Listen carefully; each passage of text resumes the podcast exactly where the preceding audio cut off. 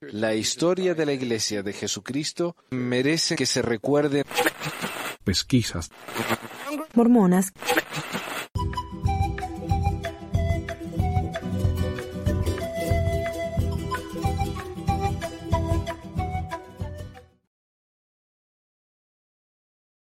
...55 de pesquisas mormonas. Hoy es el 30 de julio de 2023. Mi nombre es Manuel y con nosotros tenemos hoy al amigo Ale. Ale, perdón. Hola Ale, eh, qué bueno tenerte con nosotros otra vez. Y creo que va a venir Bruno y más tarde Omar. Vamos a ver cómo funciona la cuestión. Eh, y por supuesto Carlos ayudándonos desde atrás y con comentarios y moderando y todo eso. Así que gracias a todos por estar con nosotros. Eh, quiero saludar a los primeros que se han conectado. A ver, mira. Eh, mi amigo Diego, Musa, solo con el título de miniatura los mormones van a enloquecer, sí. Sabes que, ah, sí, sí, estamos tratando de ver si, si, si, vienen a ver qué pasa con, con el programa.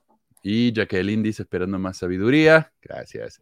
Eh, Catch in the Ride dice, aquí tomando un rico desayunito con mi esposa, esperando que empiece la transmisión. Leticia, hola Manu, buen día. Y... ¿Quién más? Ah, Carlos dice, se ve que la primera que visita. Dice, ¿qué me sugirió YouTube esta vez? Vamos a ver si te gusta, maestro. Y Joren, por supuesto, muchísimas gracias por estar con nosotros. Eh, bueno, como digo, hoy vamos a hablar de algunas enseñanzas que tal vez no sabían de Brigham Young, incluyendo su sellamiento con otros hombres y algunas de sus profecías. Tenían muchas profecías Brigham Young. Yo no sabía, eh, honestamente.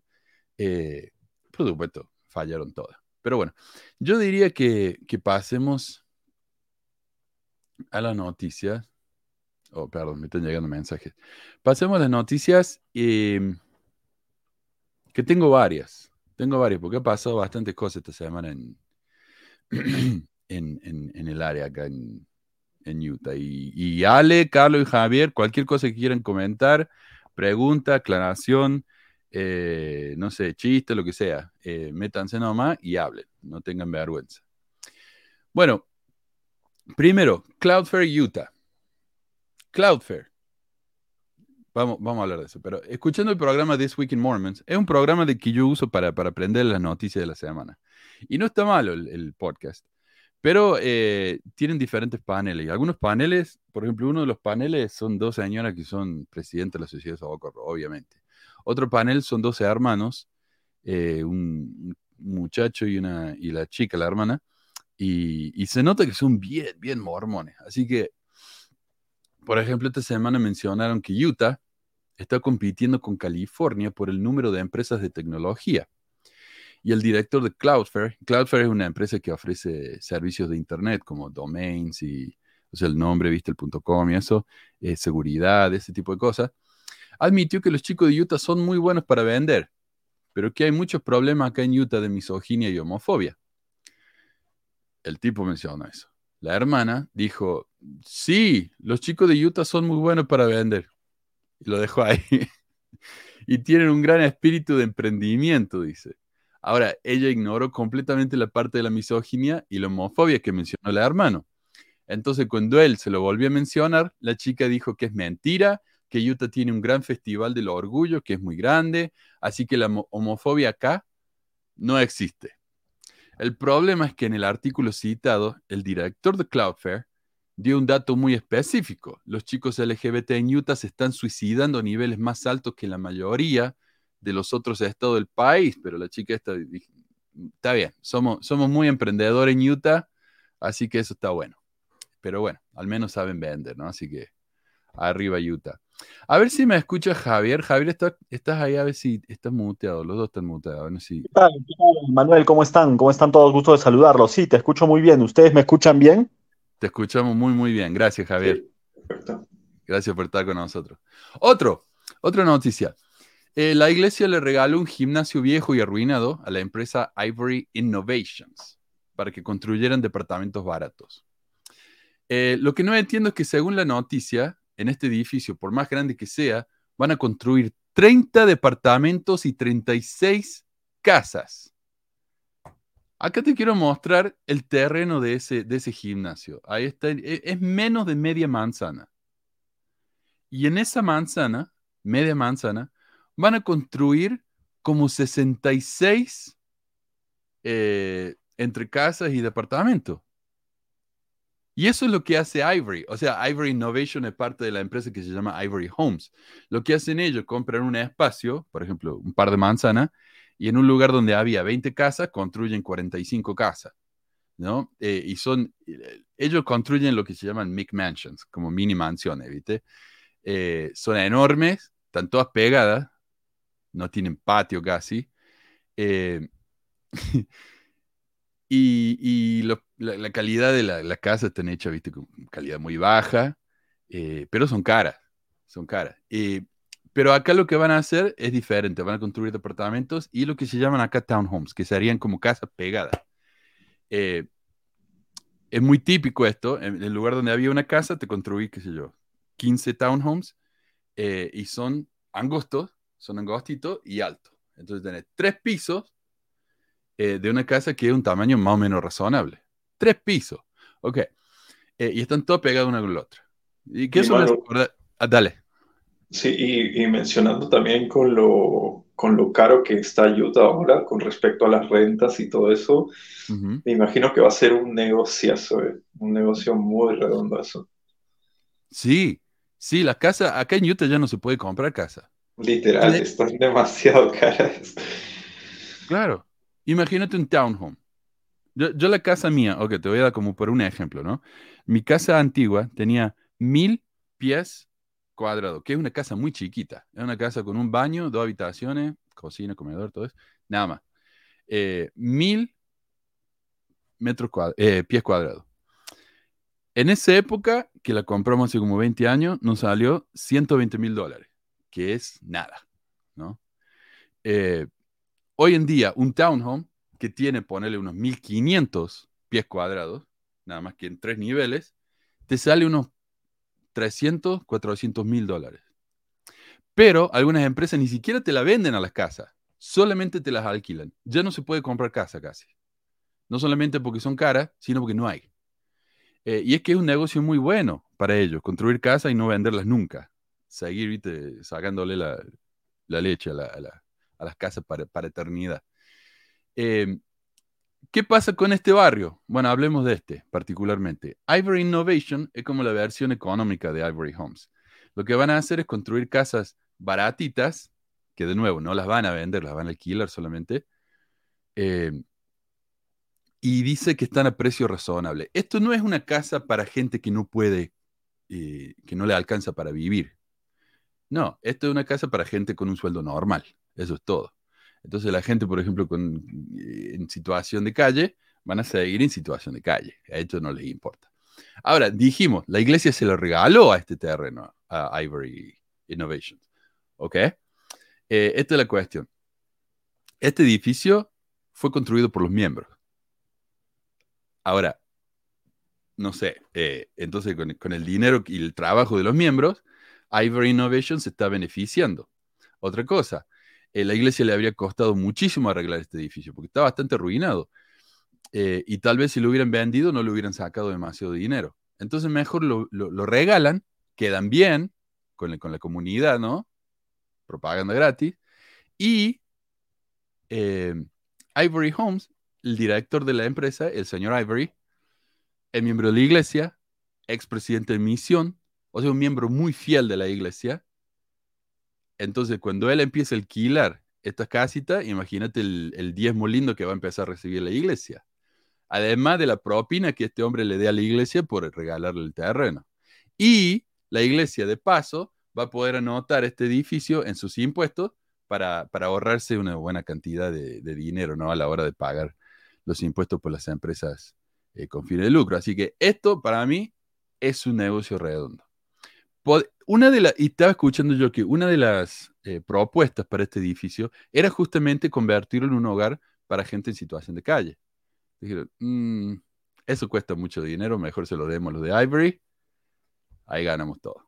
Así que, no sé. Eh, hay, algo, algo que yo quería eh, aportar, Manuel, es el, la falta de visión que ellos tienen para poder ayudar a las personas, pero cómo sí pueden pensar en otro tipo de negocios pero jamás piensan en ayudar a las personas, pero sí tienen mucho cuidado en quedar bien, ¿no? Son expertos en quedar bien, pero nunca jamás en ayudar a las personas. Por ejemplo, en mi ciudad, en, Perú, en Arequipa, eh, hay muchas capillas que ya han quedado vacías, ¿no? Pero ellos prefieren venderlas. En este caso no las están regalando, las están vendiendo a precios razonables, pero las están vendiendo, pero jamás se les pasa por la cabeza hacer un comedor popular eh, o hacer una, un refugio para las personas que no tienen casa, jamás. Eso jamás lo piensan. ¿Por qué? Porque cuando les preguntas, dicen no, que es demasiado problemático, que no pueden, que hay mucha corrupción. Ponen mil y un eh, pretextos para no ayudar a las personas, pero sí son muy hábiles a la hora de quedar bien y a la hora de hacer negocios a largo plazo. ¿no? Sí. Ah, la, iglesia no solamente no ayuda con estos con esta gente en, situación de calle, sino que es como que están en contra de eso. Y yo no sé si la iglesia en sí, pero la gente en la iglesia. Acá en San Lake, por ejemplo, estaban tratando de construir de estos hogares para desamparados y los miembros decían, no, en mi barrio no, acá no, porque eso va a traer delincuencia, va a traer, viste, vamos a tener que ver a gente pobre en la calle, qué feo. Pero acá eh, yo diría, a una, qué sé yo, 10 cuadras de mi casa, hay una iglesia evangélica, protestante, no sé qué iglesia será, eh, que tiene un hogar desamparado, porque es un edificio chiquito, viste, con sus habitaciones, ahí la gente puede dormir y tiene una tremenda cruz, viste, o sea, es una iglesia cristiana. Y no hay más crimen a causa de esta gente. Mucha de esta gente, viste, lamentablemente gente con problemas de, problemas mentales, por eso viven en la calle, viste, porque tal vez eh, la familia no los quiere cuidar, viste, no saben cuidarse solo y terminan en la calle o los ve hablando solo, viste, gente así. Y la iglesia ningún interés, los miembros ningún interés, habla de caridad y del amor puro de Cristo, las pelotas. Eso sí, es muy cierto, es muy cierto, Manuel. Yo este, estoy viviendo cerca del downtown y literal, no sé, caminando así, haciendo gestos random por las calles, como muchos homeless.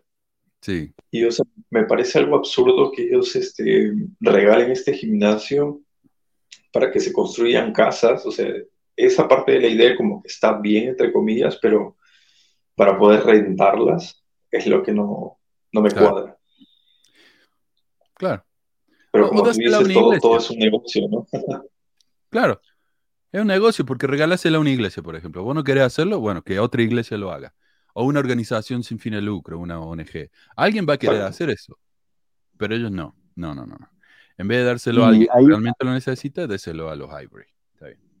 ¿Qué decía? Y aparte, ¿no? Eh, eso solamente no lo ves en las cosas grandes, ¿no? Como por ejemplo regalar una capilla, ¿no? Bueno, para ellos es una pequeñez, ¿no? Regalar una capilla es una pequeñez, ¿no? Pero también lo, ve, lo vi yo cuando fui misionero, ¿no?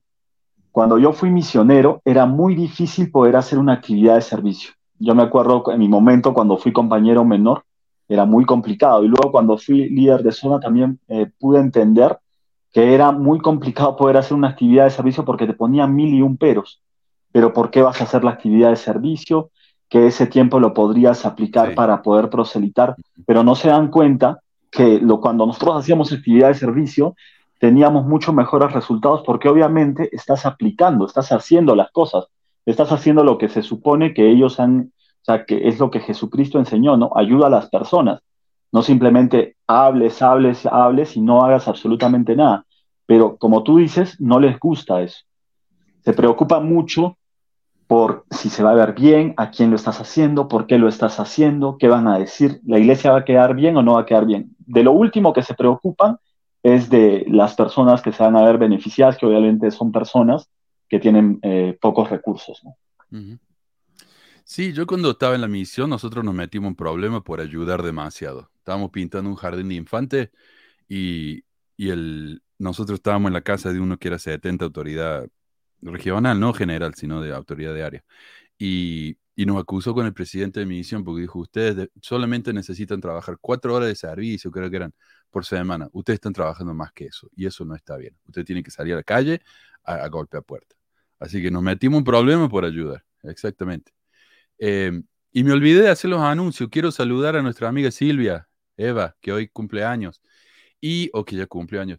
Y, bueno, dale gracias, ¿no? Por ser tan dulce y, apoyarnos tanto. Y también quiero agradecer a David Lovera por diseñar el logo y las cabeceras del programa van a ver que los logos son todos nuevos, gracias a él.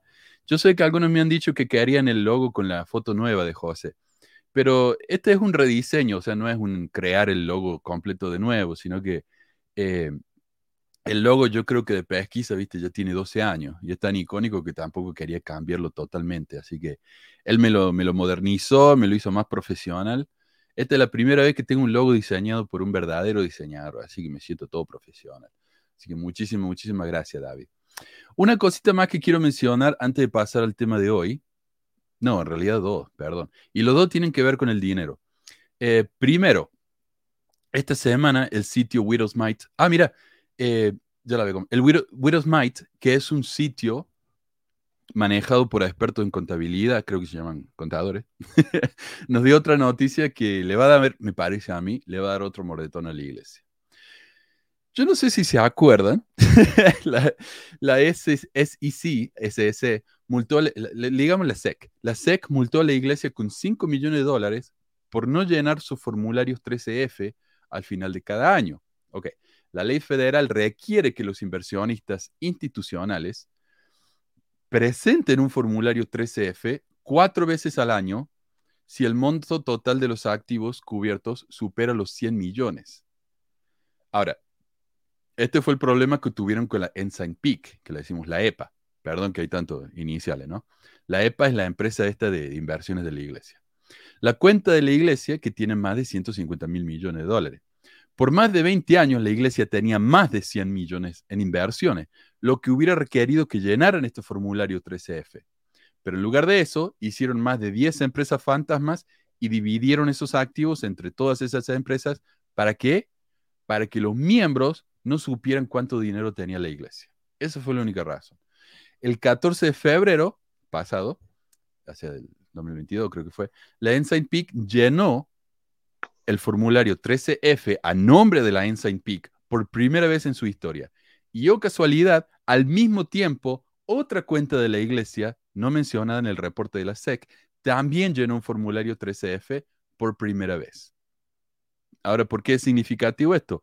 Porque esa otra cuenta, que se llama la DMBA, DMBA, le voy a decir la Dumba, la Dumba tendría que haber llenado esos formularios desde 2009 pero lo está haciendo ahora por primera vez. ¿Por qué? Probablemente porque dijeron, bueno, ya nos agarraron una vez, prefiero que no me agarren otra vez, vamos a empezar a cumplir con la ley. Bueno, ¿qué es la Dumba? La Dumba es, una, eh, una entidad sin fines de lucro, se llama Deseret Mutual Benefit Administrators es una entidad sin fin de lucro que administra los beneficios para los empleados de la iglesia. Beneficio significa seguro médico, porque acá la, medicina es carísima. Si no tenés seguro médico, ir al, doctor te cuesta, qué sé yo, mil dólares para que te vea, porque te duele la cabeza. Jubilaciones y ese tipo de cosas, ¿no? Y como para darle una idea, la iglesia tiene más de 35 mil empleados en más de 35 organizaciones, tales como la corporación misma de la iglesia, sus autoridades generales, los que trabajan en el edificio de la iglesia, también las tres BYUs, AgroReserva, Bonneville Communication, que incluye KSL y todos los sitios web de la iglesia, Desert News, Desert Book y hasta los mismos empleados de la tumba. Según el reporte de Widow's Might, esta cuenta ha tenido más de 100 millones desde el 2009. O sea, luego de 14 años finalmente se pusieron las pilas y empezaron a hacer lo que tenían que hacer. Ahora, ¿Por qué es significativo esto? Un par de conclusiones. La iglesia sabía que tenía que llenar este formulario porque es muy común que algunas empresas simplemente no sabían que tenían que llenar el 13F. El problema es que esta compañía, Dumba, tiene el mismo asesor financiero, Roger Clark, que la Ensign Peak. Y él tiene su propia empresa que se llama WFAM, no sé qué. Y esa empresa también llena estos formularios y ellos han venido llenando estos formularios desde siempre. Él sabía que eso te tenía que hacer y no lo hizo. Hasta que el gobierno los obligó. Ahora, ¿es una gran cosa que no hagan esto? Después todo es un formulario nomás. Obvio que sí. La iglesia, a causa de no hacer esto, recibió una multa de 5 millones de dólares. Y para los que me dicen que 5 millones es moneda, sí, es moneda para la iglesia, pero es una multa estratosférica para este tipo de infracción. La multa más grande antes de que la iglesia pagara los 5 millones fue de 100 mil dólares. O sea, de 100 mil dólares a 5 millones hay una diferencia bastante grande. El resto de las multas son en promedio unos 12 mil dólares. Finalmente, hace unos años reportamos que eh, la iglesia empezó a vender productos de la Coca-Cola en la BYU. Y algunos me dijeron que la iglesia tenía inversiones en la Coca. Por eso lo estaban haciendo. A mí este tipo eh, me pareció un argumento muy pobre. Y acá está donde me dicen que yo nunca acepto que me equivoco. Me equivoqué, porque yo estaba convencido que la iglesia no tenía inversión en la Coca-Cola porque no encontré ningún lado. O sea, eh, buscando sobre esto, encontré que el Select Tribune dijo, no, la iglesia no, no, tiene inversión en la Coca-Cola. Snope dijo, no, la iglesia no tiene inversión. Sitios como eh, algo de fe, no sé qué, a ver, lo tengo por acá.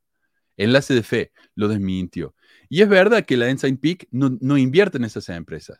O tal vez invertía antes cuando los miembros no sabían que la Ensign Peak existía y ahora que sí saben, las largaron a todas esas inversiones, ¿no? Este es el problema. La tumba es algo completamente irrelevante para nadie que no trabaje para la iglesia, porque como dijimos, esta es la cuenta para los empleados de la iglesia. Entonces los miembros ni saben que existe. Pero ahora que tuvieron que llegar al formulario 13F y en ese formulario salen las inversiones que hicieron, oh sorpresa, la iglesia invierte no solo en la Coca-Cola, sino en varias otras empresas que van en contra de sus enseñanzas. Y eso ahí yo me, la tuve que comer y dije, bueno, me equivoqué, la iglesia sí invierte en la Coca-Cola. Según Widows Might, la Dumba invertía directa o indirectamente en ciertas compañías. Por ejemplo, mira, en este gráfico, lo azul es cuando la Dumba invertía, compraba directamente esas acciones.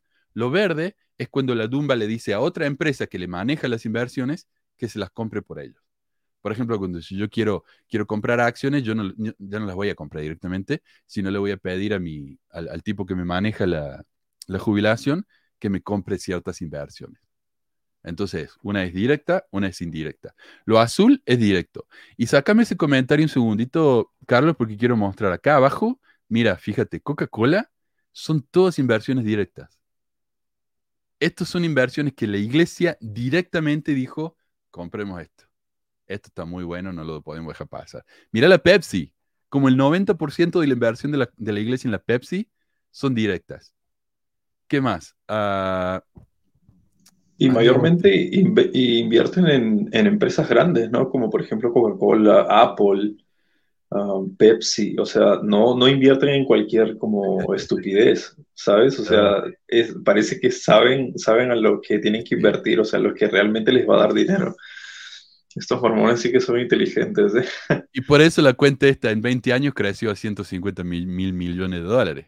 O sea, saben lo que están haciendo. También invierten en eh, JM Smacker. Ahora, JM Smacker, ¿qué hacen? Hacen mermeladas, hacen chocolate caliente, pero también hace café. De hecho, un tercio de las ventas de JM Smackers es en café. Y lo que resultó más curioso es que también invierten en Netflix. Ok, muy poquito de las inversiones en Netflix son directas, pero tienen muchísima inversión indirectas en Netflix. Y esto es un problema. ¿Por qué? porque esta es la compañía que produjo por mandato del cielo uno de los programas más críticos de la iglesia en los últimos años, y la iglesia quedó tan espantada con esto que defendió públicamente en todos sus sitios, ¿no? Eh, se defendió públicamente. Esto me parece a mí, me parece a mí, que demuestra que la iglesia le importa muchísimo más el dinero que sus enseñanzas.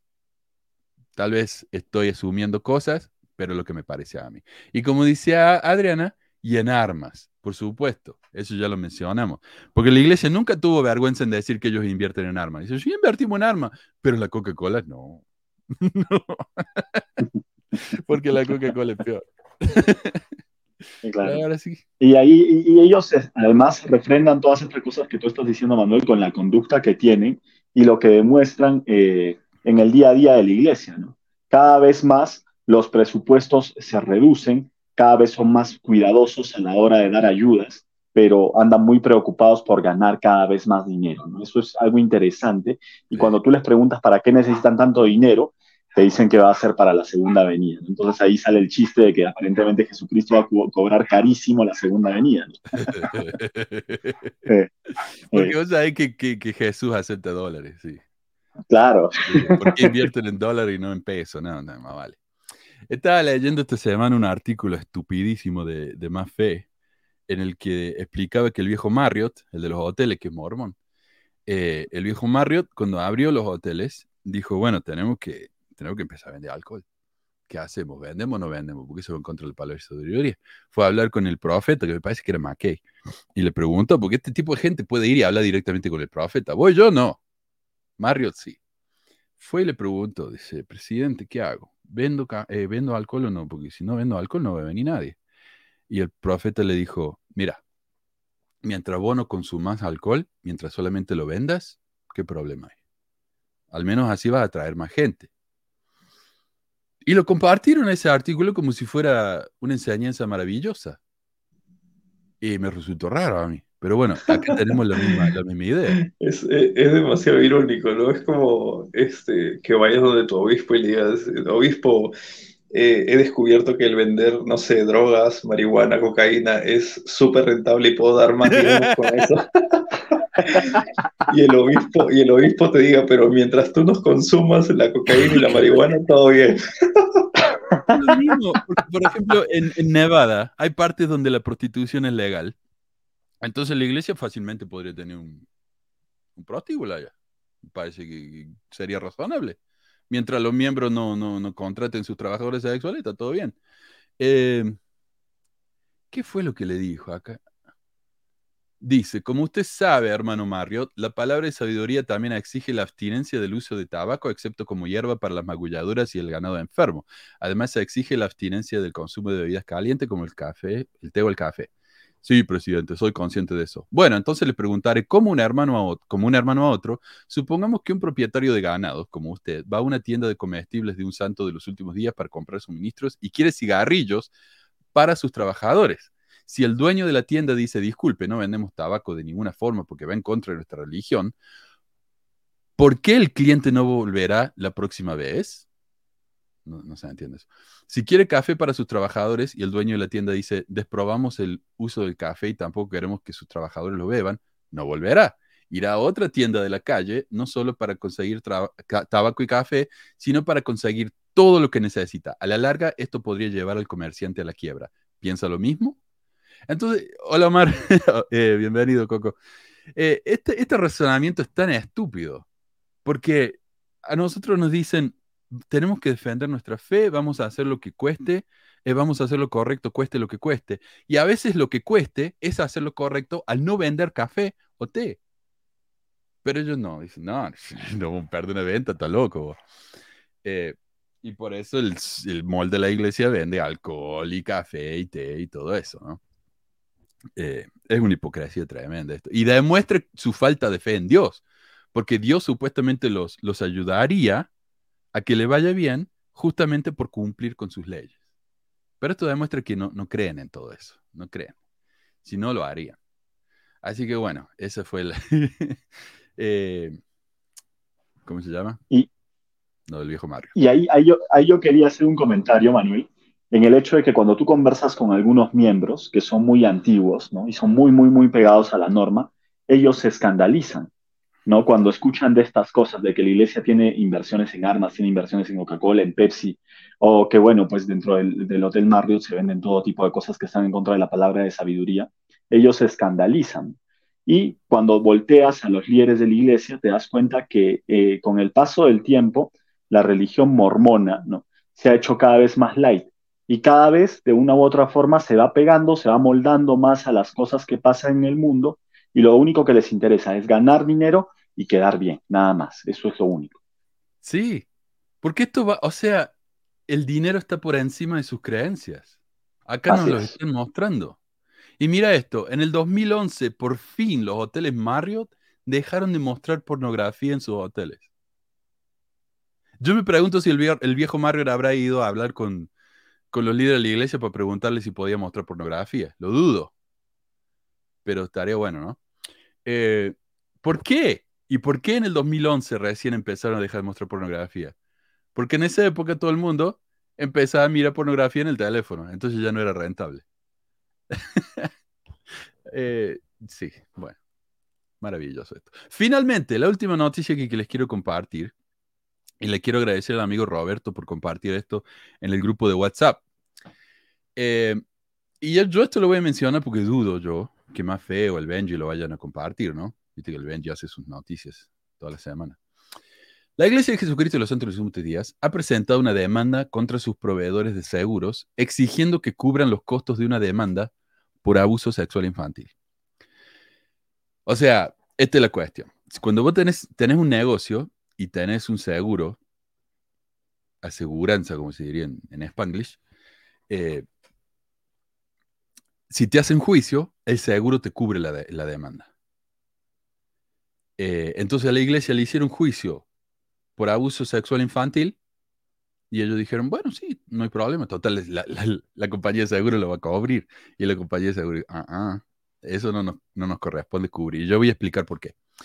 La demanda presentada en Estados Unidos, al, el Tribunal de Distrito de Salt Lake busca obligar a National Union Insurance y Ace Property a cubrir los términos de liquidación financiera de un caso de abuso sexual infantil de 2013 en Virginia Occidental. En este litigio, la iglesia fue demandada por eh, demandantes anónimos por acusaciones de que la fe causó negligentemente su abuso y el daño físico y emocional resultante al no informar una sospecha razonable de abuso sexual infantil, según lo requerido por la ley de Virginia Occidental. No supervisar y capacitar adecuadamente el clero, permitir que los demandantes menores entraran en contacto con su abusador. La iglesia resolvió ese litigio en 2018. Este es el caso de Michael Jensen. Yo escribí un libro sobre eso en realidad. eh, Michael Jensen, el librito que escribí se llama Abuso en el Quórum, algo así, eh, en el que este chico, desde adolescente, lo mandaban, eh, tenía trabajo, viste, cuidando niños, babysitter, y mientras cuidaba a los chicos, se abusaba de ellos. Y muchos de ellos eran chicos que hasta eran bebés. O sea, era un enfermo total este tipo.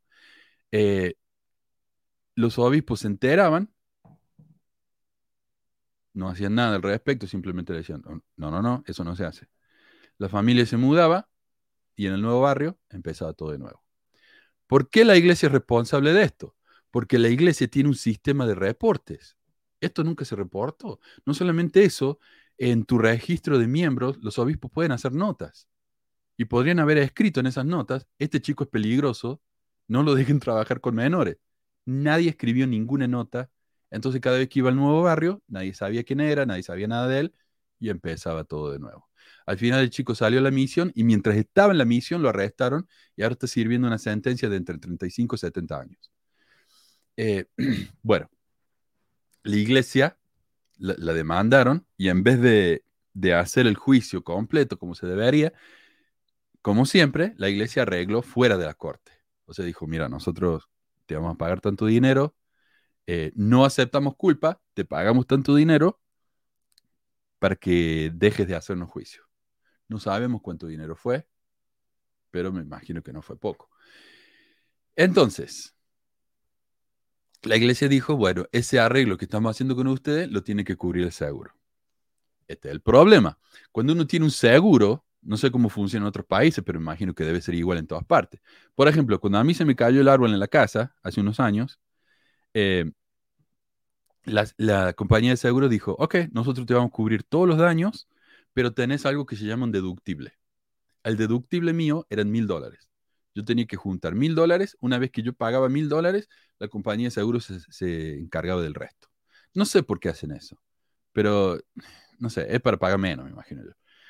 Em, entonces, la iglesia con estas em, eh, empresas de seguro tiene algo que se llama el paraguas, algo así, pero la iglesia tiene que cubrir un cierto, una cierta cantidad de dinero y después de ese dinero, la compañía de seguros se, hace cargo. Y la compañía de seguros dijo, ustedes no cubrieron el deductible. ¿Cómo vamos a pagar nosotros por esto si ustedes ni siquiera han cubierto el deductible? Una vez que cubren el deductible, ahí sí. La iglesia dice, no, quiero que cubren todo. Y me dicen los chicos y dicen, no, no quiero que cubren todo. No, no quiero pagar el deductible. Yo quiero que ustedes cubran todo. Así que por eso están haciendo el juicio. Este es el problema. Al hacer un juicio como este, obviamente la cuestión se va a hacer pública y, la litigación, el, tema este del abuso infantil, está de nuevo en las noticias. Esto ya se había resuelto en 2018 y acá estamos hablando de esto de nuevo, solamente porque la iglesia se negó a pagar, que no creo que haya sido más de un par de millones de dólares, a estas familias que sufrieron a causa del abuso de uno de sus miembros y por la negligencia de sus obispos. Realmente están dispuestos a quedar mal en público para ahorrarse unos pesos. Qué estupidez. Yo no sé, no me entra en la cabeza que alguien sea tan obtuso así, ¿no? Pero así es la iglesia. No les y eso que eso, esos cuantos millones no es tanto para la iglesia, ¿eh? para el dinero que tiene la iglesia. y, también, y también hay que recalcar que parte de eso, no sé, no sé por qué su, no sé quién será encargado de, de, las relaciones públicas de la iglesia en ese aspecto, ¿no? De, porque la imagen, ellos solitos están se están este, autodañando, pero también sí, hay que recalcar este, la respuesta de muchos miembros, porque yo pienso que, por ejemplo, cuando la iglesia hace algo para denunciar a los abusadores sexuales, antes de que se los conecte con la iglesia o algo así, los miembros dicen, mira, la iglesia está haciendo algo, o están cambiando, ponen las, este, las vitrinas en las, oficinas de los obispos, mira, la iglesia está cambiando esto, está, está ayudando, pero cuando todavía existe ese tipo de, de noticias donde alguien de la iglesia en ese aspecto sale tan públicamente como un abusador sexual, la iglesia, los miembros dicen, oh no, es que eso no tiene nada que ver con la iglesia, esa es la persona. O sea, siempre hay una, una manera de, que ya la iglesia ha, ha, convencido a sus miembros, por así decirlo, de siempre este, razonar a favor de la iglesia. Si la iglesia hace algo bueno, el Señor lo hizo. Si la iglesia hace algo malo, no, eso es algo de los, de los hombres, ¿no? Eso es, eso es error de, las personas. Claro, como, como que siempre quieren cubrirlos, ¿verdad? O sea, siempre quieren hacer que la imagen de la iglesia no se vea dañada, entre comillas. Eso es algo muy cierto, de hecho. Como el caso del presidente de Misiones eh, hace muchos años de que ah, salió que abusaba, me, abusaba de, de algunas misioneras en el MTC, en el Centro de Capacitación Misional aquí, y, y como y el tipo hasta, hasta fue este, tuvo tantas víctimas, me imagino que empezó a confundir a las, a las personas y decía, ah, sí, esto pasó, pero está hablando de otra persona diferente. Y aún así, o sea, los miembros no, como que no ven eso, como que no ven eso, ah, mira, eso está pasando. Siempre, siempre hay una excusa, hay una manera de, de, de excusarlo, porque lo que hizo la iglesia en ese juicio es que le, le dañó públicamente la imagen a la, a la señora que estaba acusando, bueno, a la ex misionera, que estaba acusando esa presente misión. Y le hicieron ah, su imagen, lo destrozaron completamente, realmente. Bueno, se dio finalmente que esa mujer había inventado muchas cosas, era, tenía un problema con la verdad de esa mujer. Pero el hombre admitió que él había, había tocado los pechos de una misionera y que, o sea, había admitido ciertas cosas también. Y eso fue problemático. Y el, y el miembro este nadie le dijo nada, nadie hizo nada, pero a la, a la que acusó sí. Eso sí es verdad. Y, y eh, eso voy, eso voy. O sea, siempre hay una razonación a favor de, de, los líderes, a favor de la iglesia, a favor de esto. Pero cuando hay un miembro, por ejemplo, en este caso misionero, toda la, la caca, se puede decir, se lo echan encima y nosotros nos lavamos las manos.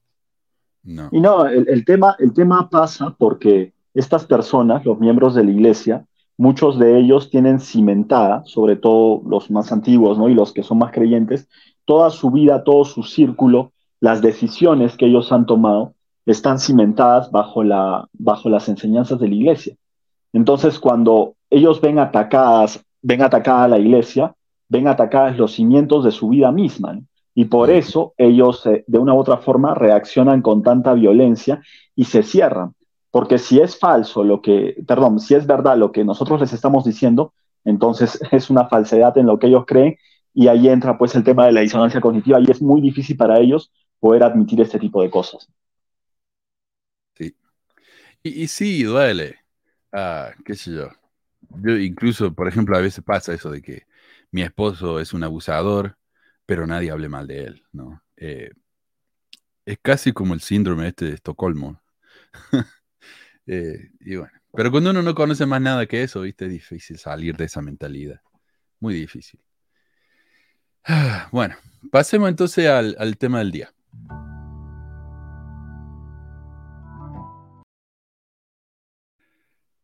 Hoy quiero hablar acerca de algunas cosas que tal vez no sabían de Brigham Young.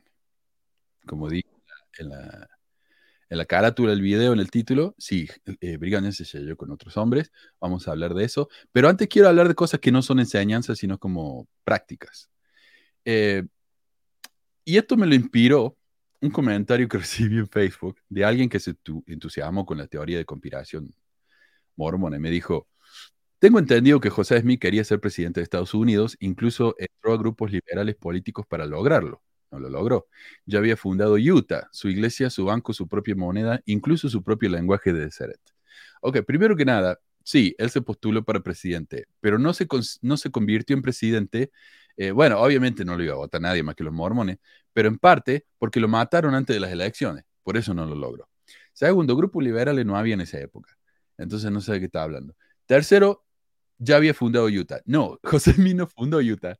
Utah fue fundada por Brigham Young. José Smith ni siquiera tocó pie en Utah. Nunca fue a Utah. Eh, cuarto creo que estamos ya. Em, su propia moneda, su propio banco, sí, eso sí. Eh, pero eso fue en Illinois. Y incluso su propio lenguaje, Deseret. Bueno, entonces entremos al tema. Deseret no era un lenguaje, era una especie de alfabeto y no lo inventó José Smith, lo inventó Brigham Young. Entonces pasemos a hablar del tema este del alfabeto de Deseret. No lenguaje. Eh, esto no es una enseñanza ni doctrina, pero me resulta un tema muy interesante y una curiosidad que me parece a mí que la gente tiene que saber, porque es parte de la historia mormona. Eh, y para esta parte me voy a basar en una tesis para una maestría de BYU de la profesora Susan Grover, llamado Leyenda, Leyendo en la frontera de Utah, 1850-1877, el alfabeto de Seret. ¿Ustedes, Javier, Ale, Coco, habían escuchado acerca de este alfabeto antes? No, no lo había escuchado. ¿No? Y sí, yo sí había escuchado del, del lenguaje de Seret, sí había escuchado algo acerca de él. Mm. Tan interesante los comentarios ver cuánta gente sabía de esto, porque yo no me enteré hasta que llegué acá y, te digo, hay libros en alfabeto de Seret y los originales son carísimos. Me encantaría tener uno, pero son carísimos. Bueno, lo primero que hay que entender es que la fonética inglesa es una pesadilla. Benjamin Franklin en su época lo reconoció. El inglés tiene más sonidos que letras. No sé si sabían eso. Y agregaría yo, dependiendo de la región, esos sonidos no son consistentes y cambian, casi al azar, ¿no? Por ejemplo, nosotros tenemos acentos, acentos diferentes en nuestros países. Pero eso no significa que la A va a sonar diferente en otro país. La A va a ser la A en todas partes. Por ahí algún sonido como la, la, la elle, la elle en Argentina, la elle en otros países. En Córdoba decimos elle. La R la pronunciamos R. Pero por lo general los, los sonidos son consistentes. En inglés no hay consistencia. Por ejemplo, big deal, ¿no? Deal. La palabra deal significa como trato, como, oh, gran cosa, deal. Acá en Utah se pronuncia deal. Deal, deal. Hay una diferencia bastante grande, ¿no? Entonces, ¿cómo mierda se escribe? Si vos sos un chico que va a la escuela y escucha, ah, el sonido I se escribe así, pero alguien te dice deal. Ahí te cago. Eh, en, en, inglés hay 14 vocales. Hay vocales cortas, vocales largas, diptongos. La vocal más común es la schwa, que es una vocal que casi ni se escucha. Por ejemplo, cuando yo digo entre dos consonantes, por ejemplo, la palabra havoc, havoc. Parece que no hay nada entre la V y la C, pero sí hay. Havoc. Ese sonido uh, es la schwa. Y es el sonido más común en el idioma inglés. Rhythm, rhythm. Uh, Entonces, imagínate, si sos un chico tratando de aprender el alfabeto y cómo suenan las vocales, es una pesadilla. Entonces, lo que vemos, que en inglés la falta de ortografía es mucho más común que en el español. O sea, en el español tenemos nuestro propio problema. Por ejemplo, muchas veces la gente escribe S cuando debería ser una C, escribe, se saltean las H cuando deberían poner H, pero no es tan grave. En inglés hay gente que, que realmente, los chicos cuando los ves que empiezan a escribir, es una creatividad tremenda como escriben palabras, porque ellos escuchan algo, lo tratan de representar y es cualquier cosa. Brigham Young tenía una ortografía espantosa. Si ustedes ven los escritos de, a mano de Brigham Young, casi que, ni se entendía, porque el tipo no tenía educación. Entonces, ¿qué dijo él? Hagamos una cosa. Tratemos de que cada sonido en el inglés tenga su propia letra. ¿No? Porque, por ejemplo, el sonido, el, el PH. PH a veces es F, pero a veces también es P. Entonces, como yo sé, si yo veo una PH, no estoy seguro de lo que, cómo se pronuncia. Entonces, hagamos una letra que siempre va a ser lo mismo. Esa letra siempre va a ser y listo. Entonces, él comisionó, en 1850, comisionó una invención de un alfabeto similar al alfabeto español, en el que cada letra tiene un solo sonido. Bueno, a veces dos, como la sé. Pero eh, que sea más consistente. El resultado fue el alfabeto de Deseret. Este no fue el primer intento de simplificar la, fonética inglesa, como dijimos ya. Franklin lo intentó, Noah Webster, el que escribió el diccionario, también lo intentó, pero ninguno tuvo éxito hasta que en 1837 Isaac Pittman inventó un sistema de taquigrafía, digamos, que se usa hasta el día de hoy. Por ejemplo, en las cortes, cuando la gente habla rápido, no tiene tiempo de escribir todo, entonces usan taquigrafía. Y por lo general usan el sistema de Pittman. Eh, no estoy seguro por qué, pero Brigham Young decidió que el sistema Pitman no era lo suficientemente especial para él, así que pidió que se creara un sistema nuevo que se llamó Deseret. Ya ver, no sé por qué. Eh, ahí está. Es el, alfabeto de Deseret. Tiene 38 letras. Bueno, cuando lo empezaron a hacer, y formó una comitiva, hubieron como eh, cuatro comités que, que, trabajaron y arreglaron este, este diccionario. Tenía entre 32 y 44 letras, pero al final cuando lo publicó por primera vez tenía 38. Los creadores estaban familiarizados con el sistema Pitman, así que se basaron en el mismo para crear el nuevo alfabeto. El Desert se publicó, como digo, por primera vez en 1852 y ya para 1877 no se usó más. Em, pero si existía el sistema Pitman, ¿para qué inventar un sistema nuevo? Bueno, hay varias teorías y esta es la parte que me, interesa más de, todo esto. Uno, para que se usara como un código secreto, para los que están fuera de Utah no lo entendieran. Pero esta teoría no, tiene mucho sentido porque casi todas las librerías, incluso los, negocios, ¿viste? los supermercados de Utah, te vendían una tarjeta que te, que te mostraba qué significaba cada letra en Desert. Básicamente esto. Esto se compraba en todas partes. Entonces, si fuera un sistema secreto, como lo acusaban algunos antimormones, no tendría sentido que te regalaran el o que te dieran el código. Em, segundo, el alfabeto no era para que los de afuera no entendieran lo que escribían los mormones, sino para que los mormones no entendieran lo que escribían los de afuera. ¿Qué quiero decir con eso? El punto de este alfabeto es que los chicos al ir a la escuela solamente aprendieran el alfabeto Deseret, no el alfabeto normal. Esto es una ventaja, porque entonces los chicos agarran un libro en inglés normal y no van a entender un carajo. Ellos van a ver, cuando abran un libro en inglés, van a ver esto. Dicen, ¿qué carajo es esto? No entiendo nada. Entonces, limitamos la información que un chico puede recibir. ¿Se entiende lo que quiero decir? Eh, claro, en realidad ahí yo creo que eh, calza muy bien lo que tú estás diciendo, Manuel, porque tiene que ver mucho con el deseo aislacionista que tenía Brigham Young. Él deseaba aislarse. Entonces, obviamente, al aislarse también quería aislar a su población. ¿Cuál es la mejor manera de aislar a una población?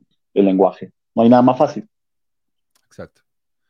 Como dice John, Tomás, limitar el lenguaje para limitar el acceso a la información. Y no eran tímidos al decir esto. ¿ah? Una carta de 1868 al Desert News dice, los mayores malos, males, perdón, los mayores males que ahora florecen y bajo los cuales gime se queja la cristiandad son directamente atribuibles al libertinaje de la prensa. Envía una literatura lascivia y peligrosa que corrompe y distorsiona las mentes y los juicios de los hombres. Nuestro objetivo es controlar sus tendencias desmoralizantes y de ninguna manera podemos hacer esto mejor que generalizando el conocimiento del alfabeto Deseret y entrenando a los niños en su uso. Entonces, por supuesto, esto asume que ninguno de esos mormones tan emprendedores que tenemos en Utah trataría de transcribir al, al Deseret eh, libros como 50 sombras de Grey. Alguien lo va a hacer. Alguien lo va a hacer. Pero ellos pensaban que no. Eh, como Brigham Young es el... Y, hablan de esto como si fuera una especie de, dictadura. O sea, Brigham Young es el dictador. Si él no quiere que un libro se, se transcriba al Deseret, no se transcribe y punto. Otra razón para crear un alfabeto propio era la creencia de que en el milenio se iba a usar el lenguaje adámico o lenguaje puro. Según George Watt, uno de los creadores del alfabeto Deseret, el alfabeto mormón es un precursor en esta serie de desarrollos en filología que prepararán a la humanidad para la recepción de un lenguaje puro. ¿Viste? Los mormones piensan que eh, Dios tenía su lenguaje, Dios habla un lenguaje puro, ¿no? le enseñó ese lenguaje a Adán, a Adán le decimos el lenguaje adámico en la iglesia, que es el lenguaje puro, y al medida que Adán empezó a tener descendientes, los idiomas se fueron corrompiendo, especialmente durante la Torre de Babel, ahí donde se fue todo el carajo. Eh, pero hay un idioma puro que vamos a hablar todos algún día durante el milenio. Brigham estaba convencido que este alfabeto tendría éxito en Utah porque estaba tan aislado del resto del país, como decía, creo que fue Jorge, eh, Javier, perdón, eh, y porque los miembros estarían dispuestos a adoptarlo porque venía de una fuente autoritativa, el profeta de Dios mismo. Pero no funciona. Cuatro libros fueron publicados en Deseret, publicados por la iglesia. Acá tengo tres.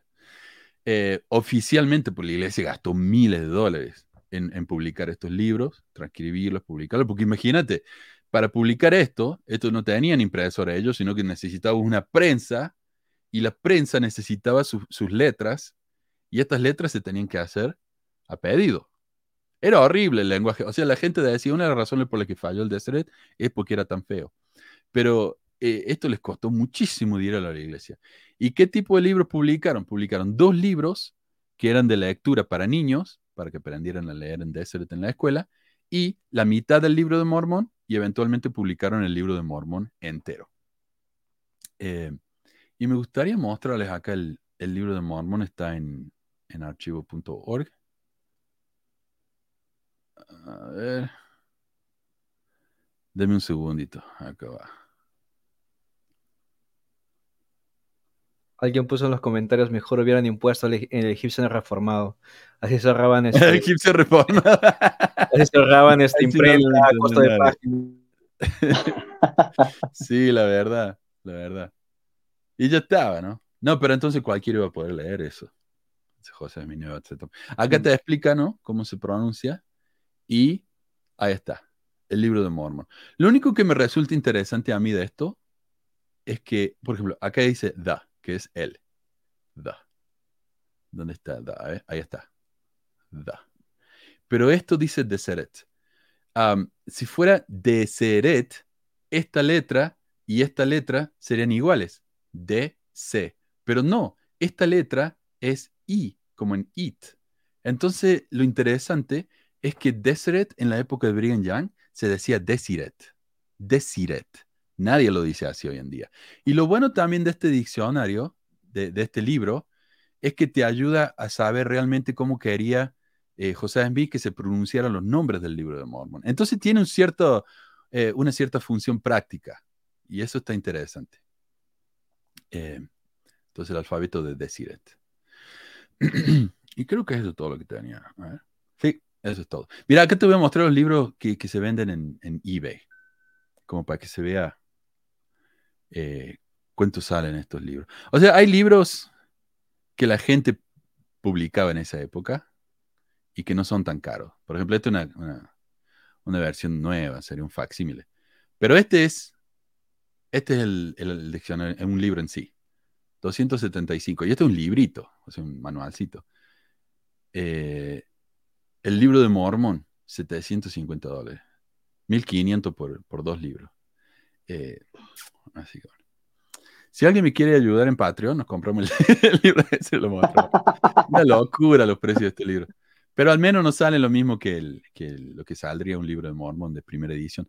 Otra cosa, si usted vas a Amazon, amazon.com y pones alfabeto de Deseret, vas a encontrar todo tipo de libros que la gente, viste, los nerds, mormones, han transcripto al Deseret. Eh, pero yo me imagino que no son muy confiables porque tienen pronunciaciones modernas. Y la pronunciación en la época de, de la época de, de Brigham era diferente. Mira, acá dice Diego Musa, parece una mezcla entre alfabeto cirílico y armenio. Sí, y estaba muy basado también en el, alfabeto normal y en el alfabeto de, de Pittman, así que muy original no era. Bueno, pasemos al tema que, que le interesa a la gente. El sellamiento. No tengo la presentación. A ver. El sellamiento con otros hombres. Esta parte fue inspirada por el mensaje de Jafet, así que gracias por la sugerencia. A ver si lo tengo. Estas son las profecías. Ahí va. Ahí va. Eh, Jafet comentó, hola Manuel, ¿te sabías esta? Se me hizo una tontería, pero según esto, Brigham hizo estos sellamientos de padres adoptivos. Eh, y esta sección entera está basada en un artículo publicado en BYU Studies. ¿Ok? Así que no me, no me vengan a decir que invento. Adopción. ¿Ustedes sabían algo de estos sellamientos de Brigham Young con otros hombres? ¿Habían escuchado alguna vez? Por completo nuevo para mí, la verdad, Manu. No. Ok. Ok. Yo tampoco Yo nunca había escuchado eso. Mira ahí, estamos enseñando algo nuevo entonces. Según la enseñanza mormona, la humanidad entera viene de Adán y Eva, quienes a su vez provienen de Dios. Por lo tanto, la expresión la familia de Dios en, el mormonismo no es una metáfora, es una realidad literal. Y es el problema, me parece a mí, la falta de imaginación de gente como Brigham Young. Él pensaba que cuando la- las escrituras decían que Dios era nuestro Padre, él lo veía como algo literal. Entonces, cuando él dice, Dios tuvo un hijo con, con María, era literal. O sea, Dios bajó, hizo su cuestión con María, se volvió al cielo y así nació Jesús. Era un hombre con muy poca imaginación. O sea, bueno, por eso era tan bueno para, para administrar, pero no para la doctrina. La doctrina de él eran muy infantiles, ¿no? Eh, para llegar al reino celestial, uno tiene que formar parte de esa cadena familiar. Y hasta el día de hoy, en realidad creen en eso los mormones, por eso nos sellamos con nuestras familias. Eh, es una especie de dinastía eterna, celestial. Eh, entonces yo me sello con mi familia y indirectamente me estoy sellando con la familia. Por ejemplo, yo me sello con, con una mujer, con mi esposa.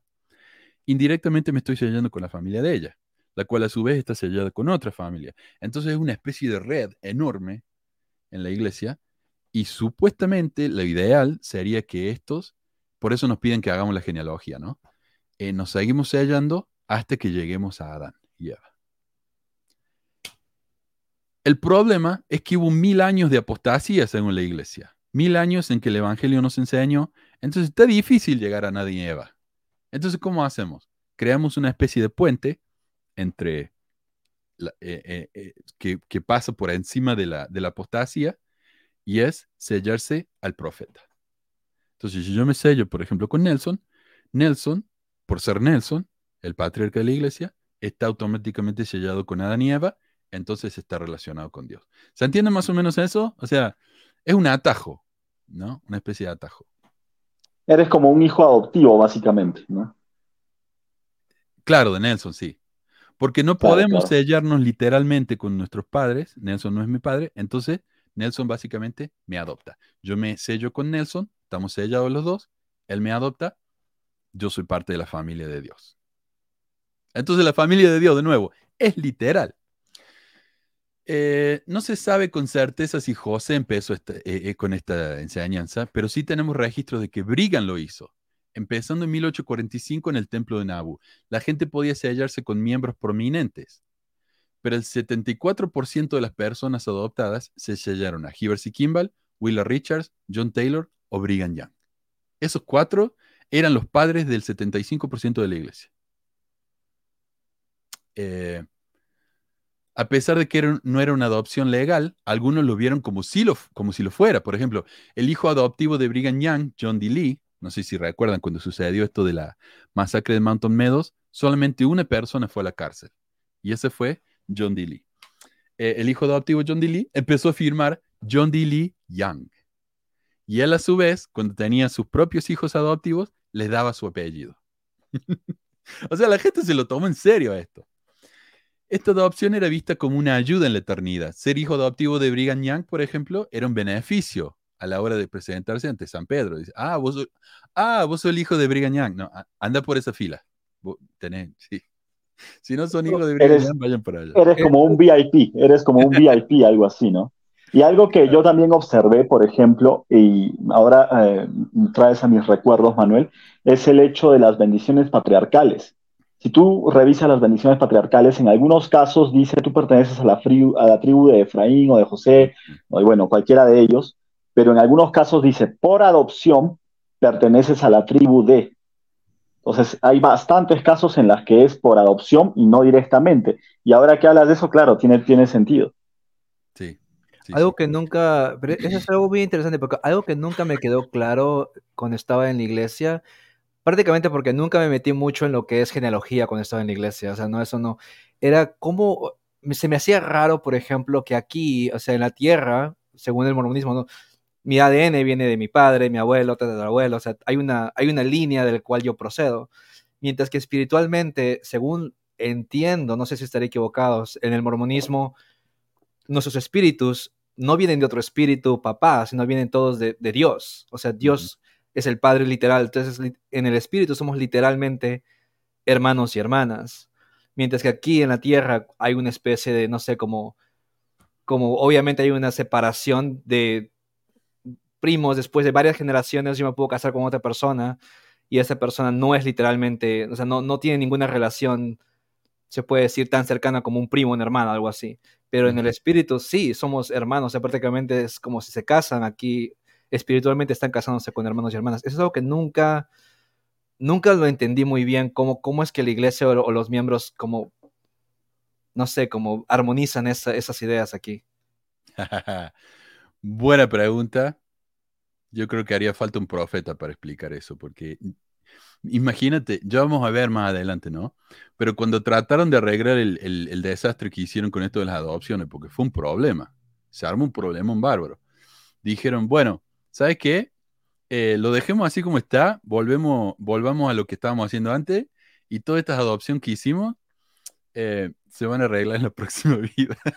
Eso dijo el profesor. Esa, es la respuesta mágica. Ya se va a arreglar en la eternidad, en el milenio, en el milenio, perdón. En el milenio se arregla todo. Pero me parece, me parece algo injusto, ¿eh? O sea, no sé, yo ya estaba pensando seriamente en enviarle una solicitud al profeta para sellarme con él y, obtener mi VIP, ¿no? Ya, ¿para qué, para qué rayos, para qué rayos voy a, voy a sellarme a mis padres si, si puedo sellarme con el profeta y, directamente entrar, ¿no? En vez de, de, renunciar a la iglesia, mandas tu carta de, de Sí, sí. es interesante, ¿viste? Porque decimos los miembros a veces se entusiasman defendiendo a la iglesia con teorías medio, medio extrañas, pero los líderes hacían lo mismo. O sea, cuando no había alguna explicación para una enseñanza difícil, inventaban, porque era más fácil. Y después cuando se dieron cuenta que los inventos causaban más problemas de lo que solucionaban, dijeron, bueno, eh, eh, por acá no pasó nada, hagamos que no. Si tan solo hubiera habido un profeta que hubiera visto el, el, Internet en el futuro y hubiera podido decir, no, no podemos mentir porque nos van a, nos van a, el Internet nos va a fregar en el futuro, así que mejor no. Sí, sí, sí. Acá Carlos me está diciendo por privado que el amigo David nos está mirando, el que, el que nos hizo todos los logos y los rediseños. Así que de nuevo le quiero agradecer. Muchísimas gracias, David. Él me dijo, no hace falta que me menciones, yo no lo hago esto por nada, lo hago de onda. Así que por ser así, extra gracias, David. Muchísimas, muchísimas gracias. Em, bueno, ¿de qué estamos hablando? Ya me perdí. Me empecé a entusiasmar con el, con el logo y me fui. De las adopciones, estamos hablando de las adopciones, Manuel. Sí, sí, pero ¿en qué parte estoy? Ah, eh, ser hijo adoptivo de Brigham Young o de, o de Hibbert Kimball, dijimos, era de beneficio. Yo no sé si alguna. Mira, si vos vas a Disneylandia, por ejemplo, o a Universal Studios, vos podés comprar todo tipo de, de tickets. Podés comprar el pase normal, para, para los pobres como yo, o puedes comprar el pase rápido. Eso significa que cuando vos te vas al, al, al ride de, de Harry Potter, puedes ir a la línea que te va a llevar dos horas para entrar, o te vas a la fila rápida que te va a llevar, qué sé yo, 15 minutos. Eso era esto, ¿no? si vos eras hijo de Brian Young, ibas a la, a la línea rápida, porque te convenía. Y a su vez, los hijos de Brigham Young, como para agradecerle porque él, por lo que él hacía con ellos, lo ayudaban económicamente. Oh. Este experimento social empezó a fallar cuando los hijos adoptivos de los líderes más altos, como Brigham Young, y los hijos mayores, o sea, la primera persona que, que Brigham Young adoptó era mucho más especial que la persona número 724, más vale. Este era el hermano mayor, vos sos el hermano menor. Bueno, me va a decir a mí lo que tengo que hacer. Empezaron a recibir mayores beneficios que los demás, incluyendo mejores llamamientos e incluso beneficios económicos, mejores trabajos y, y cosas así. No solo eso, viendo esto, algunos hombres empezaron a crear sus propias dinastías. Según el artículo, algunos estaban más interesados en ser padres y ejercer autoridad sobre otros que en ser hijos de Dios.